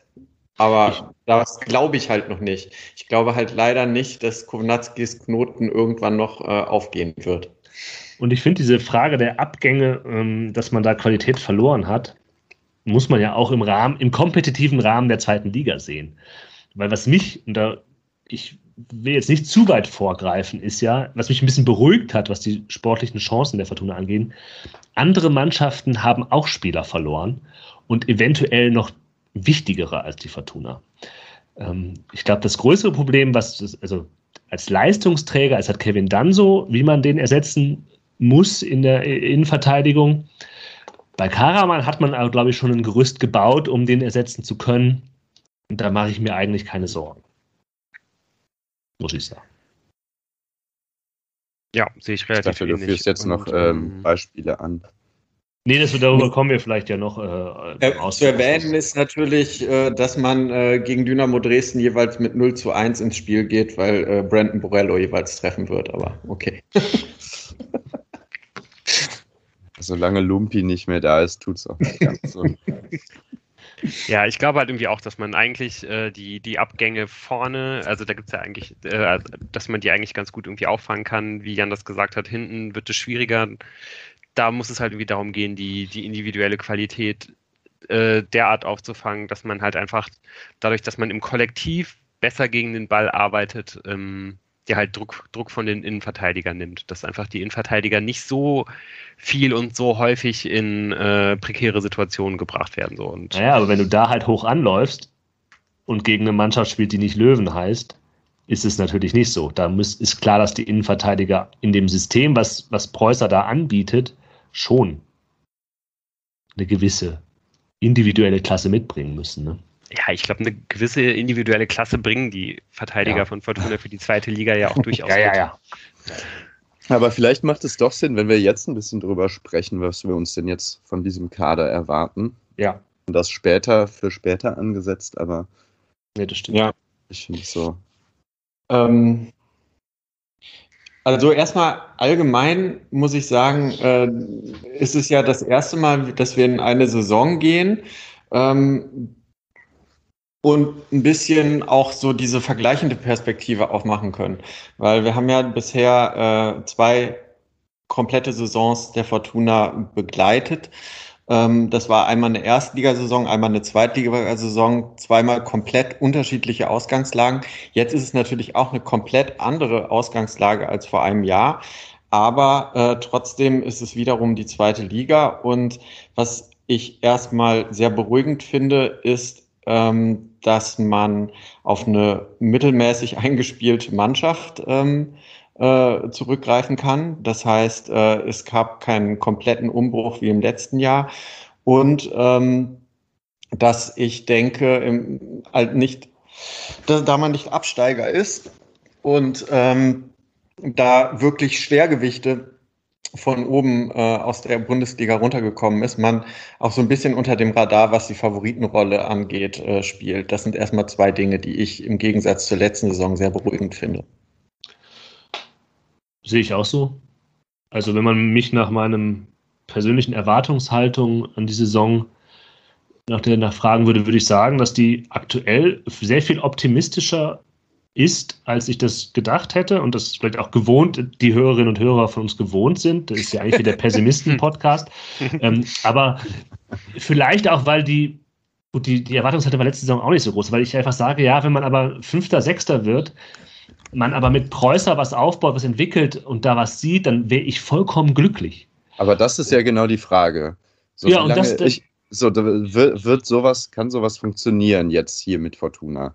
Also ich stelle mir so ein bisschen, meine Wunschvorstellung ist eigentlich genau die, die du gerade äh, genannt hast. Meinetwegen ein etwas holpriger Start, aber dann ähm, über die spätestens Rückrunde raus sieht man einfach Preußers Handschrift und es entwickelt sich was unheimlich Tolles und Spannendes und man wird dann Fünfter oder Sechster oder Vierter oder wie auch immer.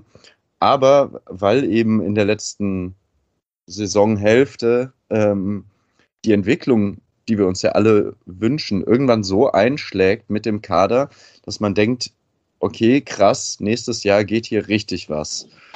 Ähm, aber die Ich glaub- Frage ist ja, ja. immer, wie lange lässt man denn die Erfolge ausbleiben, ohne nervös zu werden? Also ich möchte das ergänzen, weil ich glaube, es gibt sogar diese Saison schon was, wenn man äh, in die Spur kommt. Weil klar kommen mit Schalke und Bremen da zwei vom Namen her Dickschiffe runter aus der ersten Liga, die aber alle beide ihr eigenes Gepäck mitbringen. Schalke muss auch erstmal in dieser Saison ankommen, obwohl ich glaube, dass die halt in der, auf dem Transfermarkt sinnvolle Sachen gemacht haben, aber der Trainer ist halt noch da, der irgendwie mit der Belastung und diesem Elend, das aus dem die kommen. Also, die, man darf nicht vergessen, aus was für einer Saison Schalke 04 kommt. Und bei Bremen bin ich mir da auch noch nicht so sicher. Also wenn ich mir angucke, was die bisher gemacht haben auf dem Transfermarkt, klar ist die zweite Liga, die können und werden oben mitspielen, aber sicher, dass das was wird, bin ich mir auch nicht. Ja. Und äh, alle anderen Mannschaften haben auch wichtige Abgänge. Kiel, ja, hat einfach die Hälfte der Leistungsträger verloren und noch mehr. Äh, und ich glaube halt, dass die Fortuna, wenn das, wenn man da stabil auftritt, wenn man was entwickelt, natürlich oben mitspielen kann, aber vielleicht nicht muss.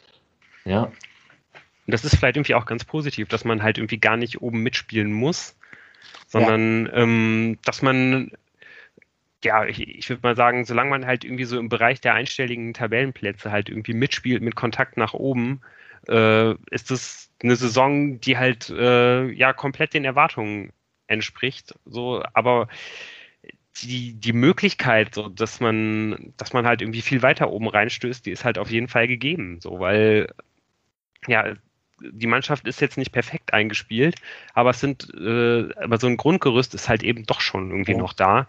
Ähm, es kommt halt ein Trainer, der extrem viele Mechanismen und Abläufe, Automatismen halt mitbringen wird und in dieser, und in dieser Mannschaft halt an die Hand geben wird, die sie halt nicht, zuvor, äh, nicht zur Verfügung gehabt hat. Und ich glaube, deswegen werden wir auch bei einigen Spielern halt einen Leistungssprung sehen. Also ich hoffe auch einfach darauf, dass Edgar Pripp ähm, mhm. ja halt einfach eine bessere Saison spielen wird, wenn der der muss gar keine richtig gute Saison spielen. Wenn der halt eine Saison spielt, die einfach nur besser ist äh, als, als die letzte, wird das der Fortuna enorm gut tun.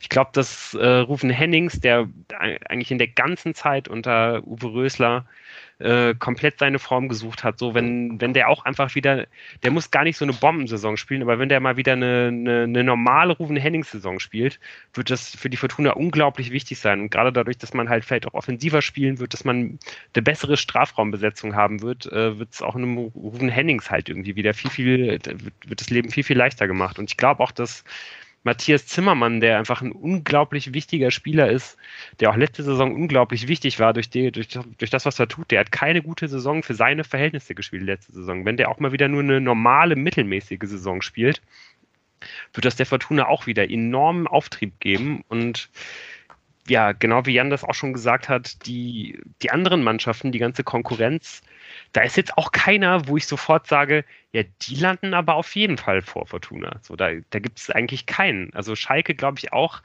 das, den, den, den traue ich von den beiden Absteigern eigentlich noch am meisten zu. Aber wie gesagt, das ist auch sehr, sehr unsicher da. Aber die haben einfach dieses unglaublich tolle Grundgerüst aus, aus jungen Spielern, die jetzt auch ähm, schon Erstligaluft haben schnuppern dürfen. Die haben die jetzt klug ergänzt, so die werden auch ihre Probleme haben, aber denen denen traue ich schon zu, dass sie, dass die oben mitspielen. Bei Bremen ist es bei mir eigentlich genau das Gegenteil. So, ich glaube, mhm. die werden massive Probleme bekommen.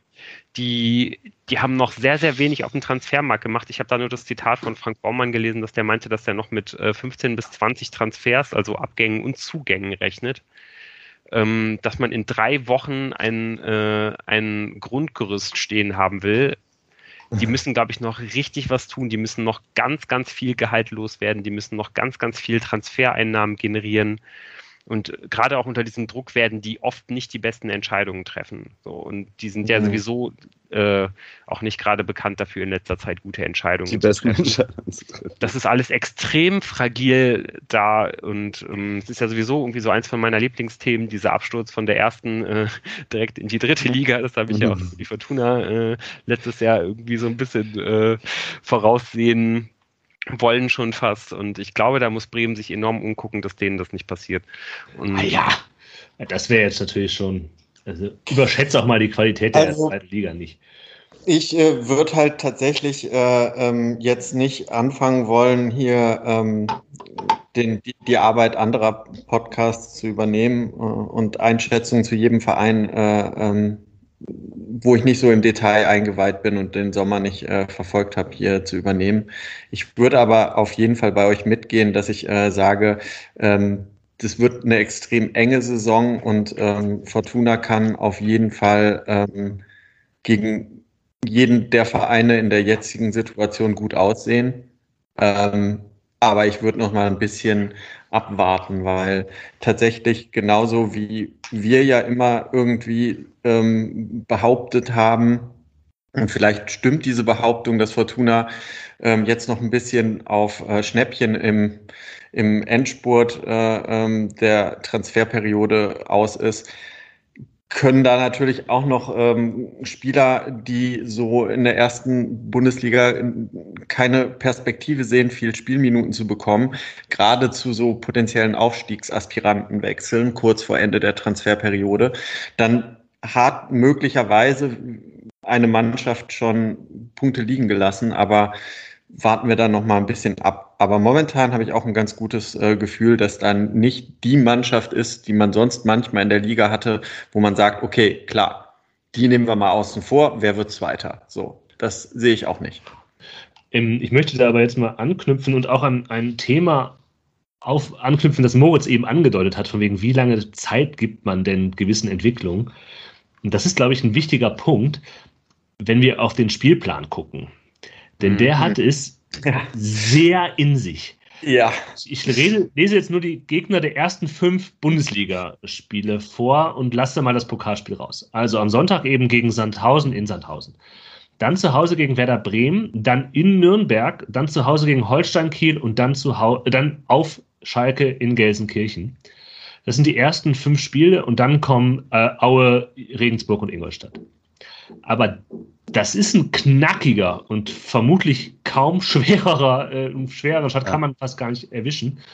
Wenn man dann auch noch, also man muss in Sandhausen jetzt quasi schon die drei Punkte mitnehmen. Genau, das ist halt auch krass, ist, weil ja. das, die steigen halt ein mit äh, Pflichtsieg quasi. Ja. Ne? Und danach passiert halt, kann halt alles passieren, weil eben auf allen Seiten Unsicherheiten passiert. Aber allein, wenn man sich die Namen anguckt, hui, ja. Also ich würde ich würd ähm, euch da ähm, gerne kurz, widersprechen, glaube ich, weil. Ich will noch kurz ergänzen, bevor du äh, widersprichst. Ähm, am Tag, äh, du hast jetzt extra bis Ingolstadt vorgelesen, das passt mir ganz super in den Kram, das sind die terminierten Begegnungen. Ähm, das am einen Tag nach dem Ingolstadt-Spiel sind äh, Bundestagswahlen und äh, für mich ist das ähm, tatsächlich der Anker, an dem ich mir merke, dass da die ersten 100 Tage genau von Christian Preußer ablaufen, wo er laut Vorstand erstmal komplette Narrenfreiheit genießt und ähm, keine Diskussionen aufkommen sollen. Aber dann laufen sie ab, genau nach dem Ingolstadt-Spiel, die 100 Tage. Und ich glaube, dass man dann gut aussehen wird, weil ich glaube nicht, dass ähm, bei diesem auf dem Papier schwierigen Programm alle Mannschaften schon komplett in der Liga angekommen sein werden. Ja, ganz genau, das, das würde ich eigentlich auch äh, anführen wollen. Ich glaube, dass das vielleicht sogar das, das Sandhausen-Spiel jetzt irgendwie mit das, mit das Schwierigste irgendwie werden könnte. Und ich glaube, man hat extrem großes Glück, dass man halt gegen Werder Bremen und gegen Schalke so früh spielt. Ja. Die genau. äh, sind, also bei, bei, bei Schalke ist es was anderes, das ist dann auch noch, das ist dann auch schon der fünfte Spieltag und nicht nur der zweite wie Bremen, die sind auch schon wesentlich weiter ähm, mit, mit ihrem Kader, aber trotzdem werden die noch nicht zu 100 Prozent irgendwie in der Liga angekommen sein. Und bei Bremen, da, äh, also auf alles, alles, was ich da aus Bremen gerade wahrnehme, klingt nach kompletten Chaos. Und das ist das Spiel, wo ich einfach sagen würde, wenn es eins von 34 Spielen in der Saison gibt, dass man gewinnen muss, dann ist es das.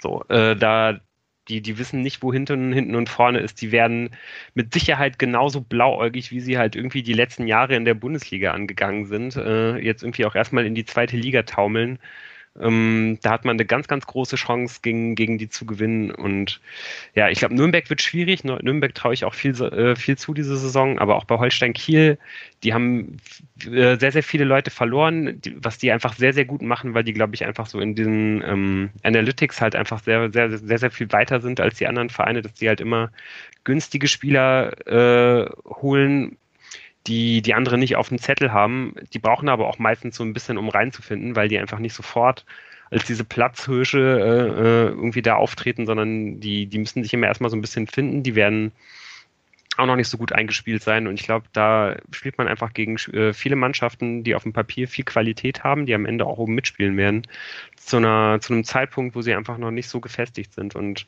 ja, da hat man auf jeden Fall eine, eine ganz gute Chance, irgendwie ordentlich zu starten. Starten ist das Stichwort. Äh, nun geht es erstmal gegen Sandhausen und ähm, du hast gesagt, auf dem Papier äh, wahrscheinlich die schwierigste Nummer. Wie kommst du dazu? Ja, Sandhausen, Sandhausen ist eingespielt. So. Die, äh, die, die wissen genau, was sie tun, die werden genau da. Äh Eingespielt? Haben die nicht die halbe Mannschaft verloren? Kompletten, die haben doch einen kompletten Kaderumbruch gerade hinter sich. Irgendwie 13 Abgänge und 10 Neuzugänge. Also da ist vielleicht auch gut am Anfang äh, schon zu gegen die zu spielen. Also die kennen die Liga, klar. Die wissen, wie der Hase läuft in dieser Liga, weil die, glaube ich, ähm, das dienstälteste Team in dieser zweiten Liga sind ungefähr.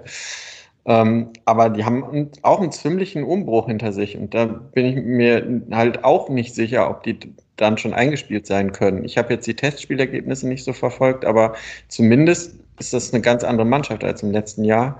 Und da ist für mich auch ähm, eigentlich vielleicht sogar eher gut, direkt am ersten Spieltag gegen die zu spielen, oder?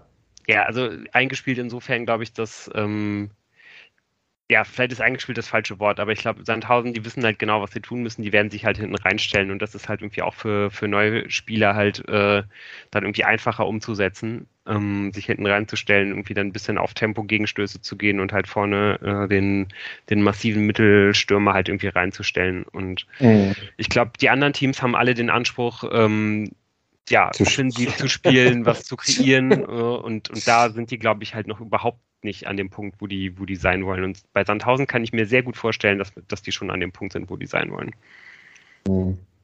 Die haben Testrot geholt, ne? Ja. Maschine. Ja, äh, genau. Ich kann ja mal irgendwie auch mal den kleinen Ausblick auf dieses Spiel irgendwie schon mal geben, wo wir, wo wir jetzt schon da sind. Es ist natürlich irgendwie schwer zu beurteilen, wie die, wie die spielen werden, weil, wie gesagt, es gab jetzt bisher noch gar keine ähm, ja, Spiele die Saison, auf die man, auf die man da ähm, schauen kann, um das zu bewerten. Ich habe mir jetzt auch keine Sandhausen-Testspiele angeguckt, aber ähm, ja, ist auf jeden Fall ganz interessant. Ähm, dass sie es ja dann doch letzte Saison irgendwie geschafft haben, die Klasse zu halten. Und ja, das ist vor allen Dingen ähm, passiert aufgrund von der unglaublichen Heimstärke. Und das ist auch nochmal äh, einer der Gründe, weswegen ich glaube, dass das Spiel sehr, sehr schwierig wird. Sandhausen hat von den 34 Punkten, die sie letzte Saison geholt haben, 31 zu Hause geholt. Also man hat es halt auch geschafft, 16, 16 Auswärtsspiele zu verlieren. Das ist auch echt, äh, ja, Respekt dafür. Also wie gesagt, 31 Punkte zu Hause geholt. Ähm, und es hat durchaus ein bisschen Bewegung in der Mannschaft gegeben. Ähm, und da würde ich jetzt mal vor allen Dingen zwei Spieler anführen, die den Verein verlassen haben, die sehr, sehr wichtig für Sandhausen waren. Das ist einmal mit Kevin Behrens, ähm, der, der Mittelstürmer, der zu Union Berlin gegangen ist. Und mit äh, Stefanos Capino, ähm, der Torwart, der von Werder Bremen ausgeliehen war, an den kann man sich vielleicht noch ein bisschen erinnern, äh, wenn man noch weiß, wie in der Rückrunde die Fortuna beim 0 zu 0 in Sandhausen an dem verzweifelt ist. Und ja, deswegen wird die wird Sandhausen jetzt mit einem neuen Torwart auf der 1 äh, in diese Saison gehen. Es wird entweder Patrick Dreves sein oder, und das ist, mein, glaube ich, mein neuer Lieblingsname, Rick Wulle. ich hoffe, dass, äh, dass der das Rennen macht. Ja, man hat auch äh, ein paar Neuzugänge äh, zu verzeichnen. Moos hat schon Pascal Testrot angesprochen. Echt überraschend, dass Sandhausen den bekommen hat, der letzte Saison und eigentlich auch immer äh, zuverlässig zweistellig für, für Aue getroffen. Der soll Behrens ersetzen. Äh, dann hat man Gianluca Gaudino geholt aus der Schweiz. Vielleicht kennt man den noch, weil äh, dem ja auch durchaus mal eine relativ große Zukunft im Bayern-Kader vorausgesagt wurde. Der Sohn von Maurizio Gaudino. Und äh, dann hat man noch mit äh, Ebio Suku einen Spieler, äh, den ich sehr, sehr bemerkenswert finde. Den hat man von Bielefeld geholt. Extrem schneller Spieler für die Außenbahn. Ähm, ja, das ist auch jemand, der äh, da so ein bisschen heraussticht, weil er dann vielleicht auch auf der rechten Seite zusammen mit Dennis Diekmeyer ähm, richtig Alarm wird machen können für Sandhausen. Ähm, ja, die, die Innenverteidigerposition wurde auch neu aufgestellt. Da hat man mit Immanuel Höhn äh, und Uma Diakete von Darmstadt äh, sowie von Braunschweig auch zwei, zwei Leute geholt, die da die Qualität nochmal enorm anheben sollten und äh, ja, die auch einfach ganz elementar wichtig sind. Wir erinnern uns auch daran, dass Sandhausen letzte Saison bei dem 0 zu 0 gegen, gegen Fortuna halt letztendlich irgendwie keine gelernten Innenverteidiger mehr im Kader hatte. Und gerade wenn man halt aus einer ähm, ja, extrem dichten äh, Verteidigungsspielweise vor dem eigenen Strafraum irgendwie häufig agieren wird, ja, ist es eben auch unglaublich wichtig. Und ja, ob die Fortuna dann wirklich äh, ja, im, im eigenen Offensivspiel schon so weit ist, um, um das aufbrechen zu können jetzt am, am Sonntag, ähm, ja, wie gesagt, das, da bin ich erstmal sehr, sehr vorsichtig. Ja, äh, wenn man sich noch ein bisschen mehr äh, einstellen will auf das Spiel am Sonntag, dann kann man heute auch äh, durchaus noch das Testspiel von Sandhausen bestimmt irgendwo sehen. Ähm, de denn hier, ich habe gerade gelesen, weil die Mannschaft durch die vielen Veränderungen erst spät zusammengefunden hat, hat der Zweitligist ein weiteres Testspiel ins Programm genommen. Am kommenden Mittwoch tritt der SV Sandhausen zur Generalprobe beim TUS Mechtesheim aus der Oberliga Rheinland-Pfalz Saar an. Also Knaller heute. Knaller. Ja, also wer morgen mit der japanischen äh, U23 beim Olympiaturnier noch nicht ausgelastet ist, äh, dem sei das ans Herz gelegt. Bestimmt kann man das irgendwo finden. Ja. ja. Aber ja. der Druck ist schon da, oder? Also jetzt, ja, oder ich, ich finde das auch irgendwie so komisch. Einerseits sagt man, ja, wir Preußer jetzt langsam was entwickeln. Andererseits merke ich aber, dass wenn das kein Sieg wird gegen Sandhausen, dass mich das un ungut und unruhig machen würde. Ja. Also ich gehe äh, ehrlich gesagt fest von einem Unentschieden aus. Wichtig ist, dass also man gegen mal, wenn, wenn, man gegen Bremen nicht gewinnt, hat man ein Problem. also, das war auch in den letzten Saisons jeweils so. Ja, stimmt. Das ist immer so. Aber wenn es irgendwie 28 zu 1 Torschüsse, äh, ihr erinnert euch vielleicht, äh, gibt und äh, am Ende unentschieden ausgeht, dann äh, werde ich nicht äh, am äh, Montag in unserem nächsten Podcast äh, Preußer rausrufen.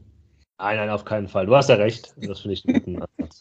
Es kommt darauf an, wie sie spielen und wie gesagt. Ähm, also ich muss sagen, ich habe auch eine riesige Vorfreude, weil ich ja jetzt auch auch weil diese Testspiele sind ja auch immer nicht so aussagekräftig. Ja. Ich habe vor allem auch einfach Lust, äh, mir das jetzt mal so anzugucken, was da ja. jetzt so passiert. Also ich meine, wir haben ja jetzt, das muss man ja wirklich mal sagen, lange nicht einen so interessanten Trainer und einen so interessanten Ansatz gehabt, zumindest auf dem Papier.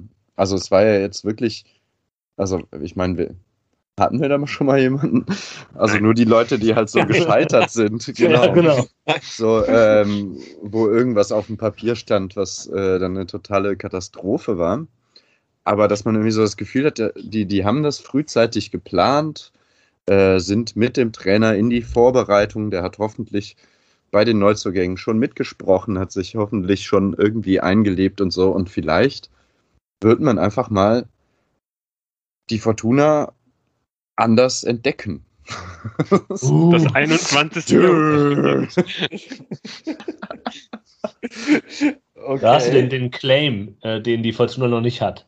Ja, Dieses ja. spürbar TM ist übrigens schon echte äh, Liebe gesichert. Ja. neu entdecken. Fortuna neu entdecken. Punkt. TM. Ich weiß nicht. Ja, für die Rechte daran kann die Fortuna sich gerne an uns wenden. Wir genau. werden sie äh, möglichst teuer verkaufen.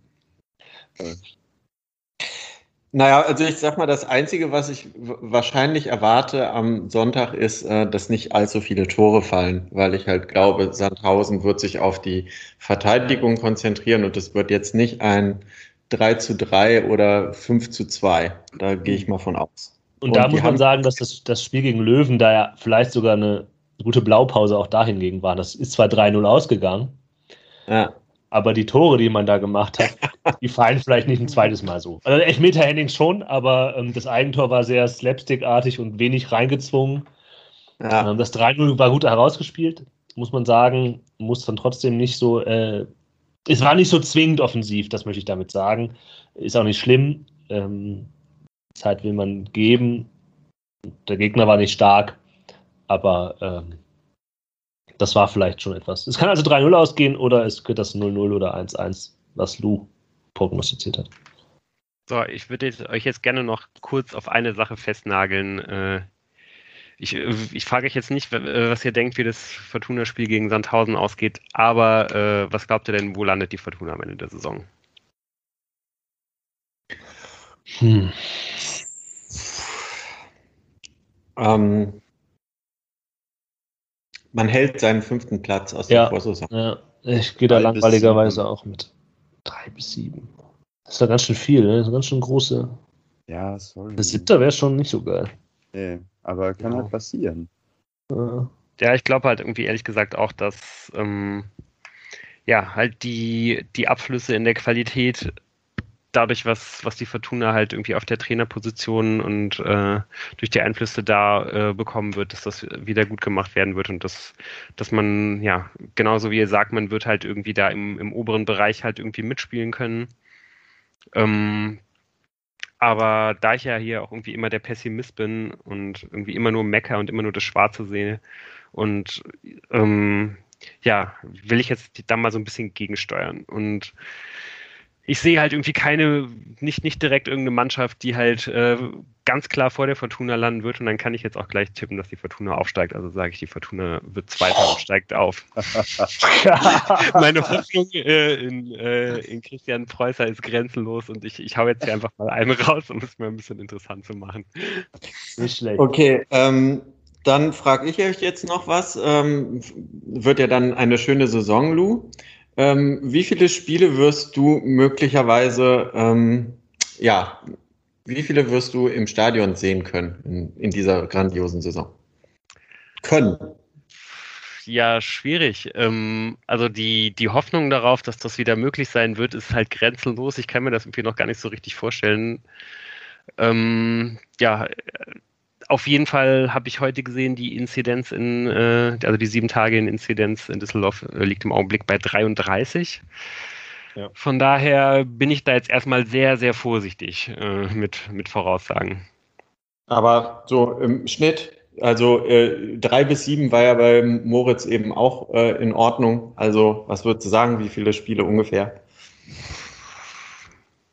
Boah, da sag ich mal fünf vielleicht.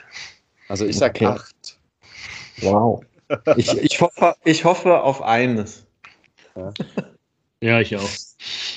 Ja, schon allein diese Vorstellung davon. Also ich, ich finde, das, das ist irgendwie im Augenblick noch so weit weg, auch wenn es ja. Ja. theoretisch dann in, in zehn Tagen schon das Spiel gegen Bremen gibt. Aber irgendwie, ja, bin da erstmal sehr, sehr vorsichtig. Die haben ja jetzt gerade, glaube ich, verlautbart, dass nur komplett Immunisierte und auch, also ab einer Inzidenz von über 35, äh, die ja dann jetzt wahrscheinlich morgen erreicht ist, äh, herzlichen Glückwunsch an die Menschen, die die Inzidenzstufe 0 erfunden haben.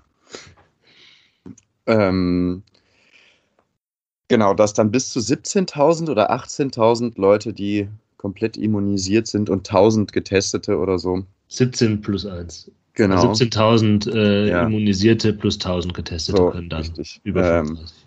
Und da wir uns ja alle zu den, also zumindest äh, die Fraktion, Exilfraktion Köln sich dazu zählen darf, ähm, gibt es auf jeden Fall die Hoffnung, sagen wir es mal. So. Aber ich möchte noch was anderes sagen, weil wir das vorhin ganz am Anfang zu dieser Sendung uns so über die vollen Stadien gefreut haben und das so ein bisschen kommentarlos irgendwie da stehen haben lassen, dass Fußball mit Publikum natürlich ganz toll ist.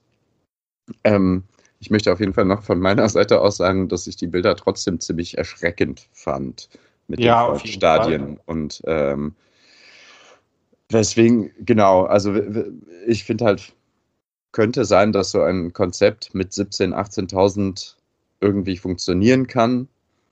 Ähm, ich würde mir aber auch nicht wünschen, dass jetzt in zwei Wochen da 56.000 ähm, Zuschauer im Stadion sind. Ich, so, da, dafür bin ich Also- nicht bereit und ich glaube, das gibt die Lage auch nicht her. Nein.